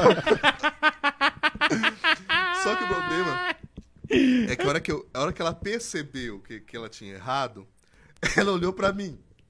Numa, já, eu, eu, e eu já tava me Afinado. afinado, pra não falar outra coisa. Eu tava afinado de rir. E, e no início ela. Tá bom, tá bom, vamos começar a missa. Daí, daí daí eu não aguentei. Eu entrei na celebração Chorando. chorando de rir. Na procissão de entrada eu estava rindo, rindo, rindo. Eu, eu, eu beijei o altar rindo. Eu só consegui me acalmar, assim, de, de parar de rir depois do ato penitencial. Mas é porque realmente aquele dia, assim, foi a. É que foi tudo muito junto, né? Como eu, Aconteceu e começou a música a entrar, eu tinha que entrar. Olha, mas foi gargalhada mesmo, assim. Foi uma das poucas vezes, assim, que eu não consegui controlar. Mas é difícil. É, Quando difícil dá de controlar. ataque, É, né? ô, não. Ô, padre, e falando. Coitada da Nádia. E falando assim, né, num- numa parte divertida, mas nesses dois anos de sacerdócio, um momento assim que o senhor disse assim, ó. Caramba. É Deus. Sabe, num momento emocionante, num momento que o senhor teve que fazer alguma coisa, ou, né, quem sabe uma unção dos enfermos, é, é, unção dos enfermos, não, uma. Mas é que mesmo, né? É, assim, algo emocionante que, disse, né, que o senhor disse, meu Deus do céu, é, só pode por Deus, ou é Deus, ou aconteceu um milagre, algo sobrenatural, algo que, que, que mesmo que tocou Que o marcou, senhor, né, que marcou o esses dois anos de sacerdócio. Sim. Eu acho que é- é- a gente lida com isso, na verdade, André, Todos os dias. todos os dias. Assim, Sim. Né? A gente de se deparar com uma realidade que nos ultrapassa. Né? Ou seja, isso aqui me ultrapassa, né? Não é, mas enfim. Mas uma coisa que eu gosto muito da vida do, da vida do padre é o atendimento, né? É o ouvir as pessoas. Eu gosto muito disso. Embora a nossa vida às vezes não permite é, Tanto. tanto como eu gostaria que fosse, Sim. né? Um Padre Pio, né, que ficava 18 horas no Isso, confessionário, é. né? Mas eu gosto muito dos atendimentos, não só da confissão em si, mas do atendimento mesmo. Aquela pessoa que vai lá e diz assim, padre, estou passando por isso. Ai, desculpa. Não, Tem problema. Eu preciso de uma orientação, eu não aguento mais, eu não sei o que fazer, eu não entendo. Eu gosto muito dessa de ouvir os dramas, os dramas das Uhum. pessoas. E me impressiona quando, por exemplo, uma, que vejo um exemplo bem claro na minha mente, quando tem alguém na minha frente e ela não consegue destroçar, não é uma palavra- não é uma palavra muito boa, mas assim, não consegue é, expor o que ela está sentindo, e naquele momento me vem uma intuição, sabe? É, tipo, eu me lembro dessa cena mesmo, disse assim, é o que me vem no, no meu coração agora, porque eu não sou psicólogo, não tenho essa formação. Uhum, Eu sou padre, eu estou ali agindo em, em nome de Deus, ouvindo e, e, e creio nos dons, inclusive dos dons, dos carismas que se movem naquele, naquele momento. Uhum. E me, e me vem essa palavra. E a pessoa começar a chorar dizendo assim, padre, é isso. Sabe? É isso que eu queria falar, não conseguia. É, o senhor deu nome ao meu sofrimento. Então isso me deixa, me, me faz assim, é, me sentir impactado mesmo, Uhum. sabe? De perceber que os, são os meus ouvidos, é a minha orientação, é aquilo que também eu sei, aprendi nesse caminho, mas ao mesmo tempo há uma moção de Deus, né, que me está guiando aquele, aquele meu escutar, o meu falar, né? E quando você diz assim, olha, Deus me diz isso e realmente Ele se diz. confirma, Uhum. é Sim, que realmente sim. ele diz, Sim. sabe? É realmente há esse mover de Deus. Isso me, me encanta muito, né? E outras coisas que me chamam, que, que eu gosto muito, daí são essas experiências querigmáticas, né? Ou seja, eu eu sou apaixonado por perceber essas pessoas fazendo esse encontro que um dia eu fiz, Uhum. sabe? Mesmo assim, ah, talvez não vai perseverar, isso pra mim não importa. Não importa se a pessoa vai perseverar ou não, se, claro, isso é importante, Uhum. mas digo assim, o que me importa primeiro é levar a pessoa a essa experiência. Uhum. Depois que, que ela fez essa experiência, os passos que ela vai dar, se ela vai aceitar isso, se ela vai viver conforme eh, essa experiência, é um processo que a gente vai acompanhar. Mas eu sou apaixonado por entender e perceber e compreender e acompanhar e, e- e ver as pessoas fazendo essa essa essa experiência, né? Às vezes eu tenho medo de ser repetitivo, mas ao mesmo tempo ah, considero que não. Eu faço questão de várias vezes na minha paróquia falar sobre o amor de Deus e, de, e- e- me encanta perceber isso, sabe? O quanto que o amor de Deus está trazendo as pessoas para a igreja, sabe? Não é o- o- nada além disso. É o amor de Deus que, que faz com que uma pessoa que não participava, que não e que a, a- partir de um momento começa a participar e começa a ser fiel de fato na Que na por sinal foi um testemunho do senhor também, né? Claro, então isso é outra coisa que me deixa bastante impactado e, e me faz perceber a ação de Deus, né? É, como você mesmo falou, falou, nesse mundo de tantas possibilidades, esse mundo de tantos lugares, de tantas ideias, de tantas filosofias, o que faz alguém optar por Cristo me encanta, sabe? Porque o Evangelho tem a sua exigência, né? O Evangelho tem a sua a, a sua renúncia, né? A exigência da renúncia. Então, o que faz as pessoas optar por Cristo me encanta muito. E é essa a experiência do amor de Deus, né? Uhum. Fantástico, né? É aquilo que, que a gente fala muitas vezes, né? É a experiência, é o levar. Olha só, o Rafael falou aqui, ó. É... Vocês estão, nós estamos nutrindo o programa, né? claro, claro, ó. Pergunta pro padre sobre a cicatriz feita no irmão. Ah, Misericórdia. Jesus. Isso aí, isso aí é coisa interna de, de casa, né? Mas ele mandou perguntar, né, Dione? É. Fala aí pra nós, Rafael, o que aconteceu? Não, é coisa de. Coisa de mãe, na verdade, né? Sabe que mãe tem a palavra profética por natureza. Tem. Uhum. Estava eu e o Rafael brincando, o Rafael tinha uns, uns quatro anos, e eu dar travesseiro no Rafael, brincando, pai, pai, brincando, né? Brincando. Nada Você- demais. Você tava com uns 10, 14 anos? É, eu já era maiorzinha, uns 13 anos. Uhum. Quando daqui a pouco me passou assim e disse: Não vai dar certo isso aí. Foi a mãe dizer isso, o Rafael vai pra cama, bate a cabeça na, na cama, faz três pontos na, Na, na, testa? na testa. Até hoje ele tem essa cicatriz aí. Essa, Por causa de uma travesseirada. essa é a história, por causa de uma travesseira. Travesseirada. Ai, que bom, que bom. Sabe o que a gente pode fazer agora, André? O ping-pong. O ping-pong. É, pode ser? Pode. Então começa. Pode ser. Vamos lá, uma comida. Massa. Massa. Italiano. Oh, é. Esse é dos meus, esse é dos meus. Já comeu uma carbonara do André que ele faz? Não, não comi. Que Pergunta vol- pra mim, padre, qual é meu prato preferido? Qual é o seu prato preferido? Cheio. Também é uma boa opção. Co- né? Como é que é a do começo que eu esqueci? Da inveja que ele falou? Minhas sinceras invejas. Minhas sinceras invejas. Isso, isso, vou usar. Sua vez, pergunta lá, vai lá. Um filme. Filme. O Exorcismo de Rimioso. Se ele fala o ritual, eu até ia acreditar. Agora, o exorcismo de Emily Rose? Sério? Não, tô brincando. É que, eu vi- Ah. é que foi um filme recente que eu assisti. Eu Ah. não sou muito de filme, mas.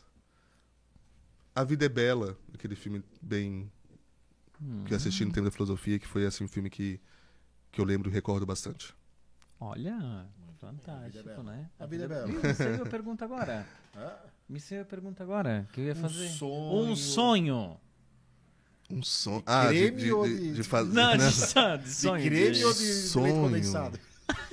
Doce de leite, né? Doce de leite. Um sonho, viajar muito.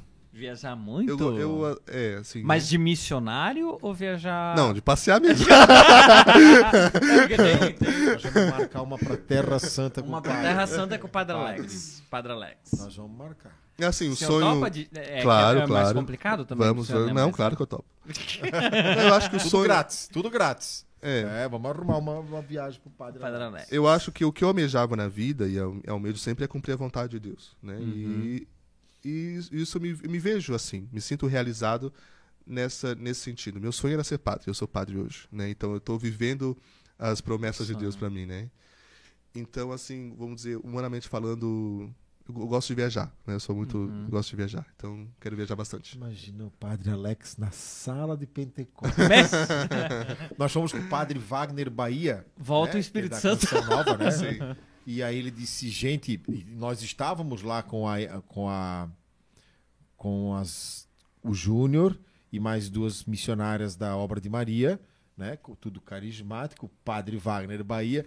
Ele- nós estávamos em 73 pessoas. Aí ele disse: Olha, gente, é, aqui na sala de Pentecoste, com muita calma, embaixo é muito ortodoxo, né? Tem a parte ali que eles dizem que é do, de Davi e tal, então não pode fazer barulho, né? Não pode fazer aquelas orações muito altas. E quando nós entramos lá, tinha uma turma de muçulmanos, né? Aí eles saíram e quando a gente viu, só nós lá dentro.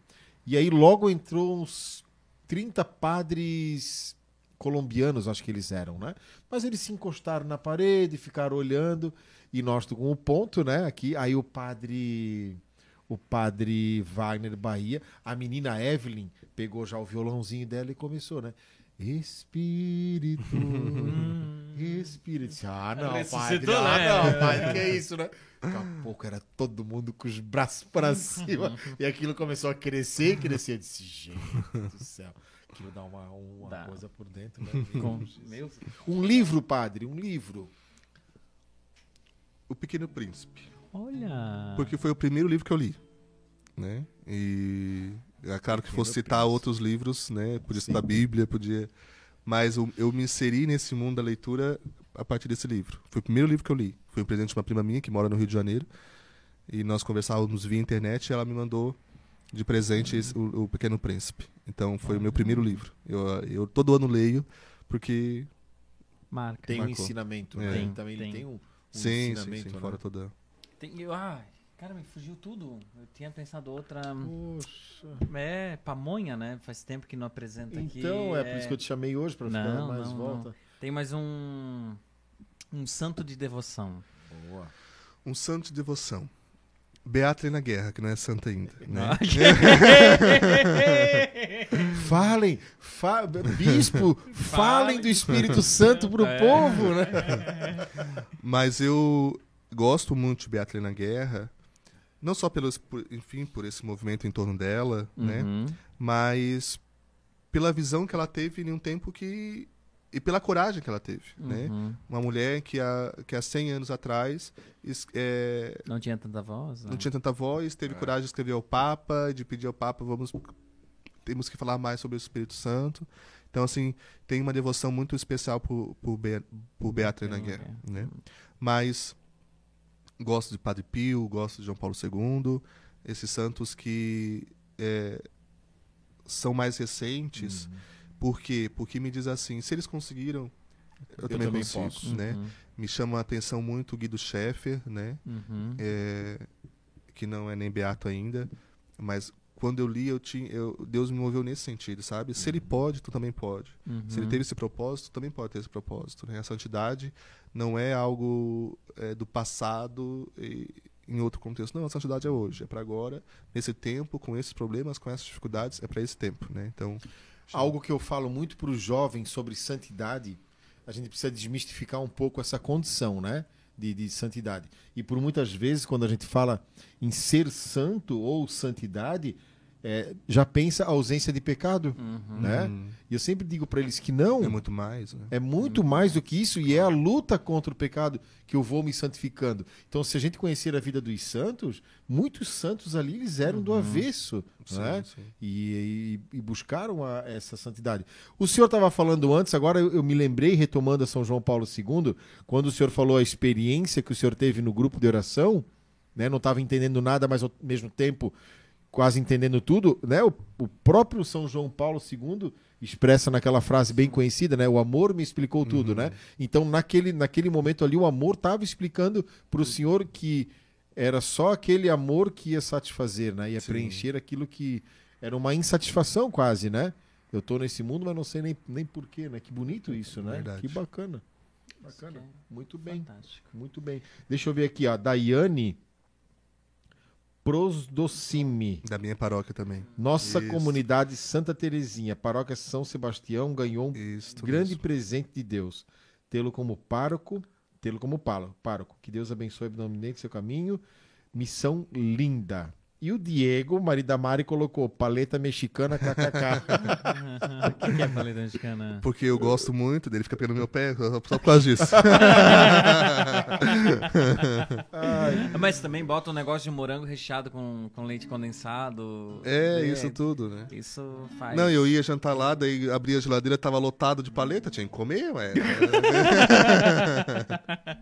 tá lá pra comer, né? Com certeza. Mas eu gostaria de falar ali da comunidade Santa Terezinha, porque a comunidade Santa Terezinha é uma comunidade que não tem igreja. Uhum. Hoje, inclusive, nós somos despejados. Peço oração. porque essa comunidade tem só um terreno. E ela, até então, nós celebrávamos um centro comercial. Uhum. E hoje o dono pediu de novo o centro, né? Porque era, não, era, Uhum. não era alugado, era emprestado, né? Então agora nós estamos sem lugar para celebrar. Então peço oração. Mas Deus é uma vai comunidade nova. vai Meu Deus, imagina. Eles estão lá já se ajeitando para achar outro lugar. Pra celebrar. Que legal. Que bonito isso, né? Muito bem, muito bom. Estar unido a Cristo. A gente quer convidar você em casa também, você que nos assiste ou precisa, na verdade, quem precisa, né? De oração. A gente vai fazer um momento aqui de oração com, com o Padre Alex, ele vai conduzir pra gente, a gente vai rezar e cantar por aquilo que, que você necessita. Ah, Deus vem ao nosso encontro para alimentar a nossa fé, mas também para que possamos vivenciar as coisas do alto. Por isso o andar de cima está aqui, né? Por isso viemos hoje para levar esse encontro é, com Deus através da canção, da oração, da alegria, para lembrarmos que ainda há esperança, né? Se é fé, ainda há esperança e é fundamental estarmos unidos em oração para que o céu se manifeste no nosso coração. Tínhamos tanto, né, para conversar, mas por que não um segundo, né, um segundo tempo com o andar de cima com o Padre Alex? É, se o senhor puder, estenda o convite para o Padre Leandro Reck, né? Eu não Uhum. tenho contato, Contato. com ele, tenho ali no, no Instagram. Não sei se ele me conhece, né? Mas eu já, já pude- tive a oportunidade de algumas missas com ele. É, Padre José Vitor também queremos, né? Trazê-lo aqui. Padre porque- Murilo, Padre Murilo, já convidamos também. Então a gente é, é- é uma paixão que o andar de cima tem por isso, pelos sacerdotes, pela vida, quanta coisa, né, que a gente soube aqui, é, a gente fica encantado com esse chamado, é, pela renúncia, né, que um sacerdote tem que ter, o despojamento que ele tem que ter, é, passar por tudo isso, né. Acho que não tem problema em dizer que o senhor dorme na sacristia da sua igreja, né? Então, por muitas vezes as pessoas, eu defendo sempre os padres, aqueles que merecem, né? Sempre- Porque por muitas ah, os padres não fazem nada, não, não trabalham, não fazem nada, só reza missa. Ah, se soubessem a realidade de um padre. Ah, se soubessem. Né? A gente sabe que a gente está no dia a dia com os padres amigos, na nossa missão dentro da igreja, no retiro, a responsabilidade, né? Ah, se as pessoas soubessem né? o quanto tempo dorme, é, tem que visitar, tem que presidir a missa, tem que atender, tem que ser administrador, por muitas vezes. Então, assim, dorme numa sac- onde era a sacristia da igreja, né? Transformou num quarto. Estava contando para nós aqui antes, com um, car... um, um- um- como é que é o nome daquilo que dividiu lá o cartonato?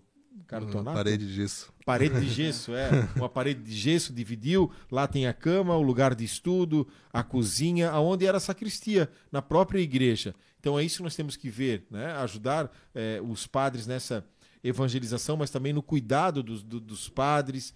Eh, a, gente, a gente leva só os nossos pecados por muitas vezes, né? O padre também gosta de churrasco, de paleta mexicana, de massas, né? Leva algo para ele também, né? Exatamente. Se apresenta lá pro teu padre na tua comunidade, diz: "Olha, padre, eu tenho esses dons, eu quero ajudar, quero conhecer o padre, saber que é um ser humano, tem as suas falhas também, os seus defeitos, que precisa de ajuda, que está em construção também. Isso é ser igreja, né? É isso que nós queremos viver. Então, padre, Partilhar, muito né? obrigado. É, obrigado, muito obrigado por ter é, renunciado parte da vida para que nós Possamos tenhamos a salvação, Sim. né? E pelos padres, pela tenhamos a igreja vida, né? tenhamos a nossa vida, tenhamos o, o- o alimento, né, vindo do céu pela mão do sacerdote, a confissão, todos os sacramentos, né, que são sinais da no- na nossa igreja para nossa salvação, né? Isso tudo vem da igreja, mas também pela mão do, Então, do sacerdote, E né? dizer que estamos aqui, né? Estamos sempre abertos para que o padre precisar. Tem o lugar, mas também dois amigos que, que pode contar. Amém. Agradeço muito essa oportunidade e, e quero dizer isso mesmo, que essa troca, para mim, é muito importante, né? Como eu disse sobre o André me ajudar nessa evangelização com jovens, e me inspira essa ousadia de vocês, um jeito diferente de falar do evangelho. Então, isso, essa troca da, da minha missão com a missão de vocês, com o jeito de vocês de evangelizar, para mim é sensacional e acredito muito nisso. Por isso, contem com o meu apoio, com a minha oração. Desculpa, né, 15 dias atrás que eu não pude vir, que eu tinha.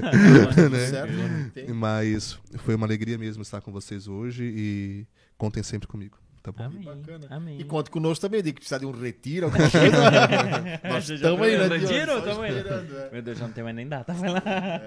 E diante disso tudo, padre, né, da, da vinda do senhor aqui também, queremos aproveitar então esse momento né, de oração.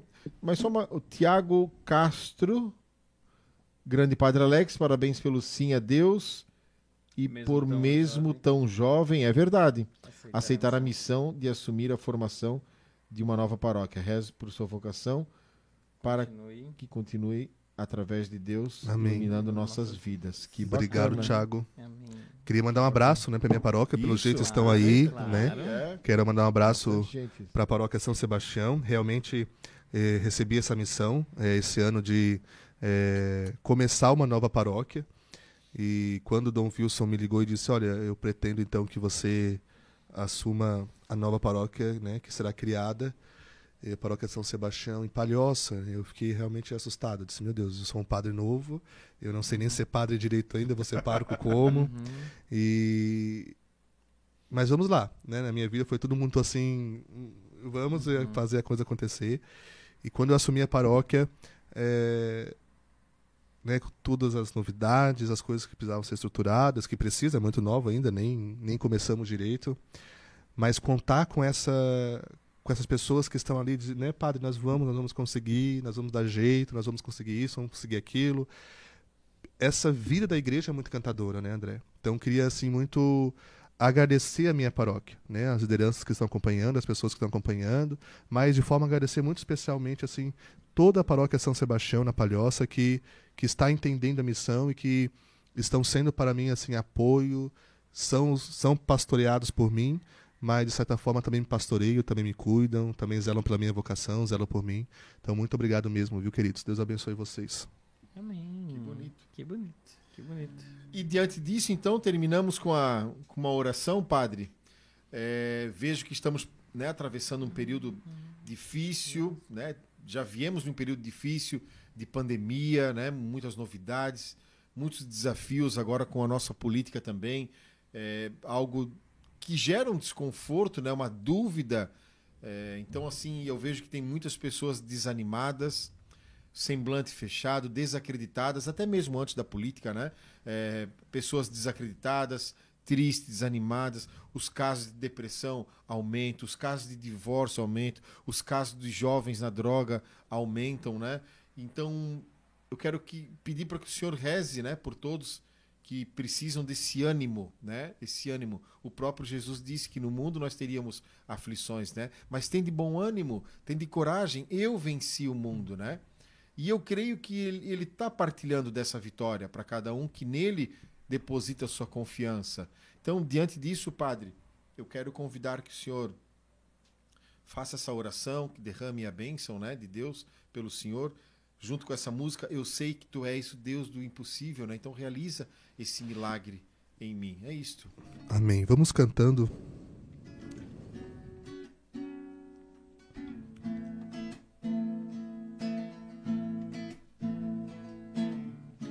Eu sei que tu és o Deus do impossível.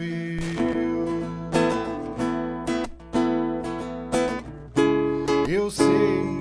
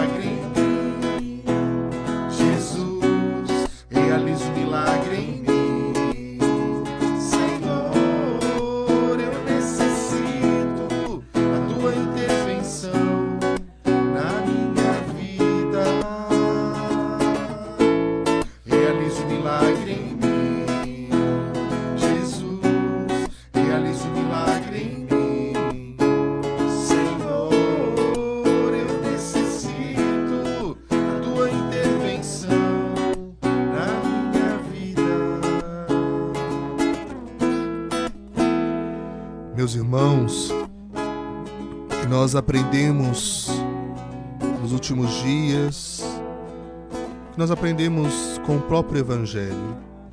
Há um único e verdadeiro Salvador, que é Jesus Cristo, Senhor do céu e da terra.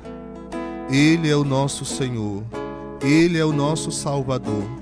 E a nossa confiança não está nas mãos, na vida de qualquer homem. A nossa confiança está no nome do Senhor, Jesus Cristo, nosso Deus Salvador, o Deus de milagres, o Deus do impossível, o Deus que com a sua própria vida deu-nos vida e vida plena. Por isso te convido neste momento a proclamar sobre você, sobre a sua vida, o senhorio de Jesus.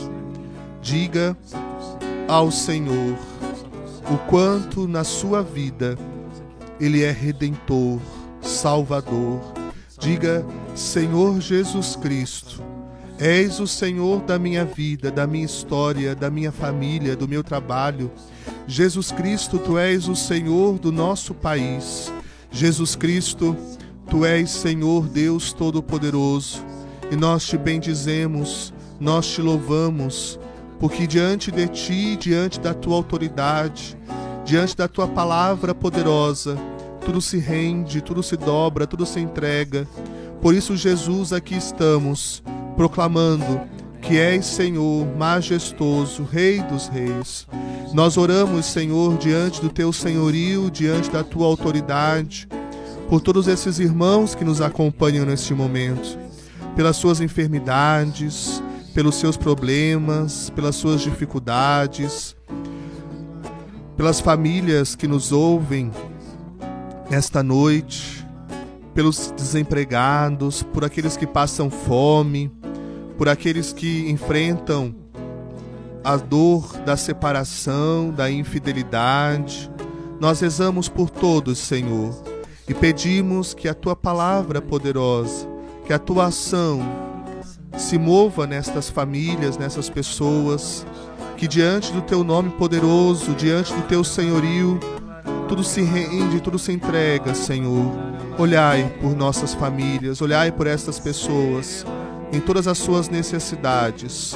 Nós cremos e professamos a nossa fé em Ti, Senhor, o único, verdadeiro e suficiente Salvador das nossas vidas. A nossa confiança está em Ti, a nossa força está em Ti, a nossa coragem está em Ti.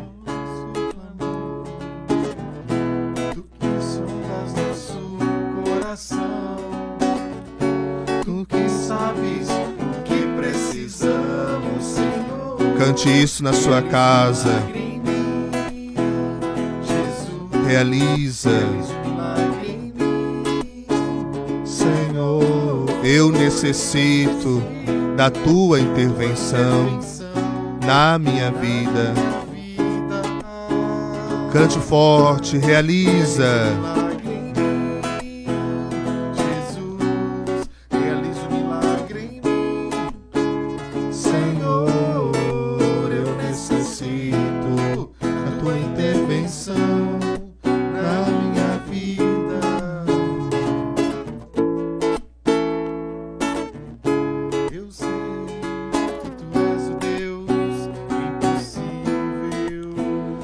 Enquanto André canta, você vá pensando aonde você precisa da intervenção de Deus.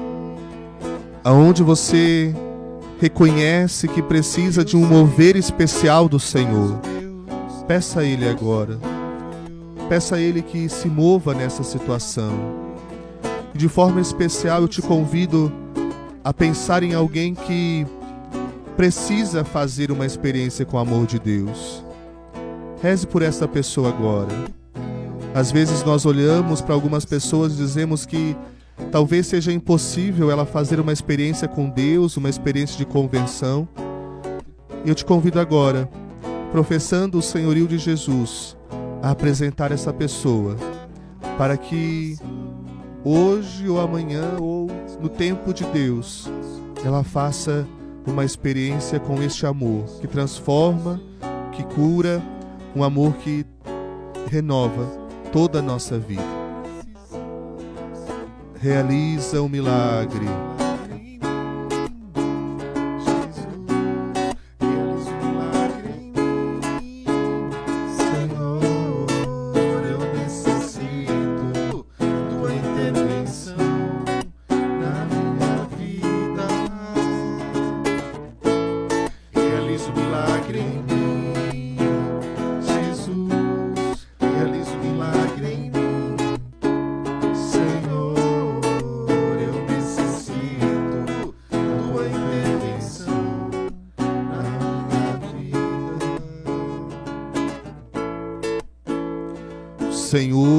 Esteja convosco.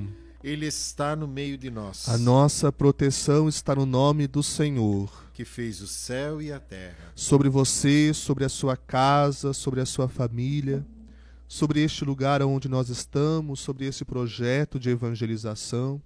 Desça, a bênção de Deus Todo-Poderoso, livrando de todos os males e de todos os perigos. Em nome do Pai, e do Filho, e do Espírito Santo. Amém. Amém. Amém. Amém. Muito obrigado, Padre Alex. Foi uma alegria revê-lo. Foi uma alegria reviver alguns anos atrás, né? Hoje um homem maduro, um sacerdote, né? Entrou tão novinho no seminário. Era magrinho, hoje tá bem robusto. Talvez seja culpa tua que me oferecia É, sempre muito café, coxinha, né? café. Café, coxinha. Padre, muito obrigado. Deus abençoe. Dona Mona Lisa, seu Alex, Rafael, Aline, Beatriz. Deus os abençoe. Parabéns pelo filho, parabéns pelo irmão. Que vocês tenham uma família abençoada, um belo testemunho. Padre, muito obrigado. Que Deus continue dando força, coragem para o senhor levar a boa nova a todos aqueles que precisam. Muito obrigado. Amém, André. Muito obrigado mais uma vez. Obrigado, André. Obrigado, Johnny. Realmente estou encantado. Quero partilhar isso aqui. Muito bem, muito bem preparado. Realmente não é nada improvisado. É algo realmente muito bem preparado. É belo ver que a nossa igreja tem isso também. Muito Amém, obrigado pelo convite. E como já disse e repito, contem comigo. Mesmo na distância, saiba que eu tenho uma admiração muito grande por ti, pela tua vida, pela tua família e pela tua missão. Deus abençoe. Amém. viu? Muito obrigado. Tudo isso é recíproco. Amém. Muito obrigado. E a todos vocês, muito obrigado por estarem conosco também nessa missão, nessa evangelização. Nada disso aconteceria se vocês também não estivessem conosco. Então, muito obrigado. Aqui dentro do canal do YouTube do Andar de Cima, postamos um vídeo sobre um ano de Andar de Cima. E ali, eu e o Dione contamos a história de tudo como começou. Aqui, ó, tijolinho por tijolinho foi colocado, eu e o Dione. Foi tudo, tudo montado por nós. Não teve nada terceirizado. Tijolinho por tijolinho, plantinha por plantinha, tudo, tudo nós colocamos. E como começou, como foi dado o nome, tá tudo ali naquele vídeo. Assista. O vídeo que foi feito por HP Produções, do Hermes. Fantástico, fantástico. Acompanhe lá. A todos vocês, muito obrigado. Deus abençoe. Até quinta-feira que vem, se Deus quiser.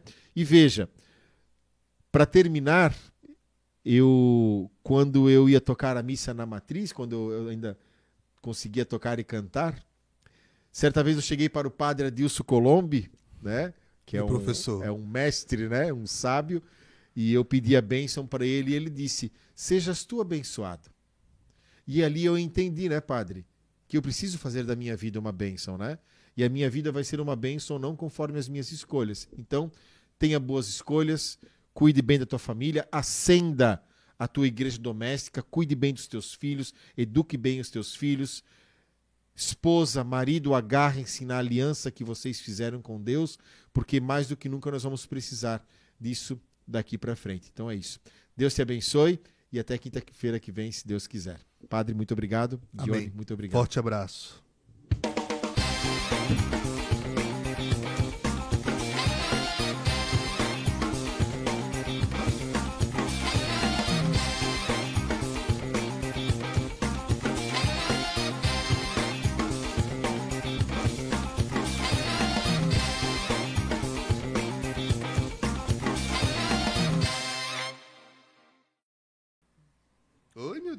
Que isso? Ô, padre, tenho uma pergunta para fazer pro senhor. O que, que o ovo mais novo falou pro ovo mais velho? Faço ideia. Ovo. Entendeu? Essas são as piadas do André. Qual que é a banda favorita dos leões? Ruge. Ai, meu Deus do céu. Só tchau, pra, só pra ver o naipe. Tá, é um abraço. sono, é o sono É, o já, sono. é o sono. É o cansaço. Padre vai voltar. Nós desejamos que Deus o acompanhe. Ele vai voltar pra São José agora. Isso aí. Deus abençoe. Abraço. Até. Muito bom.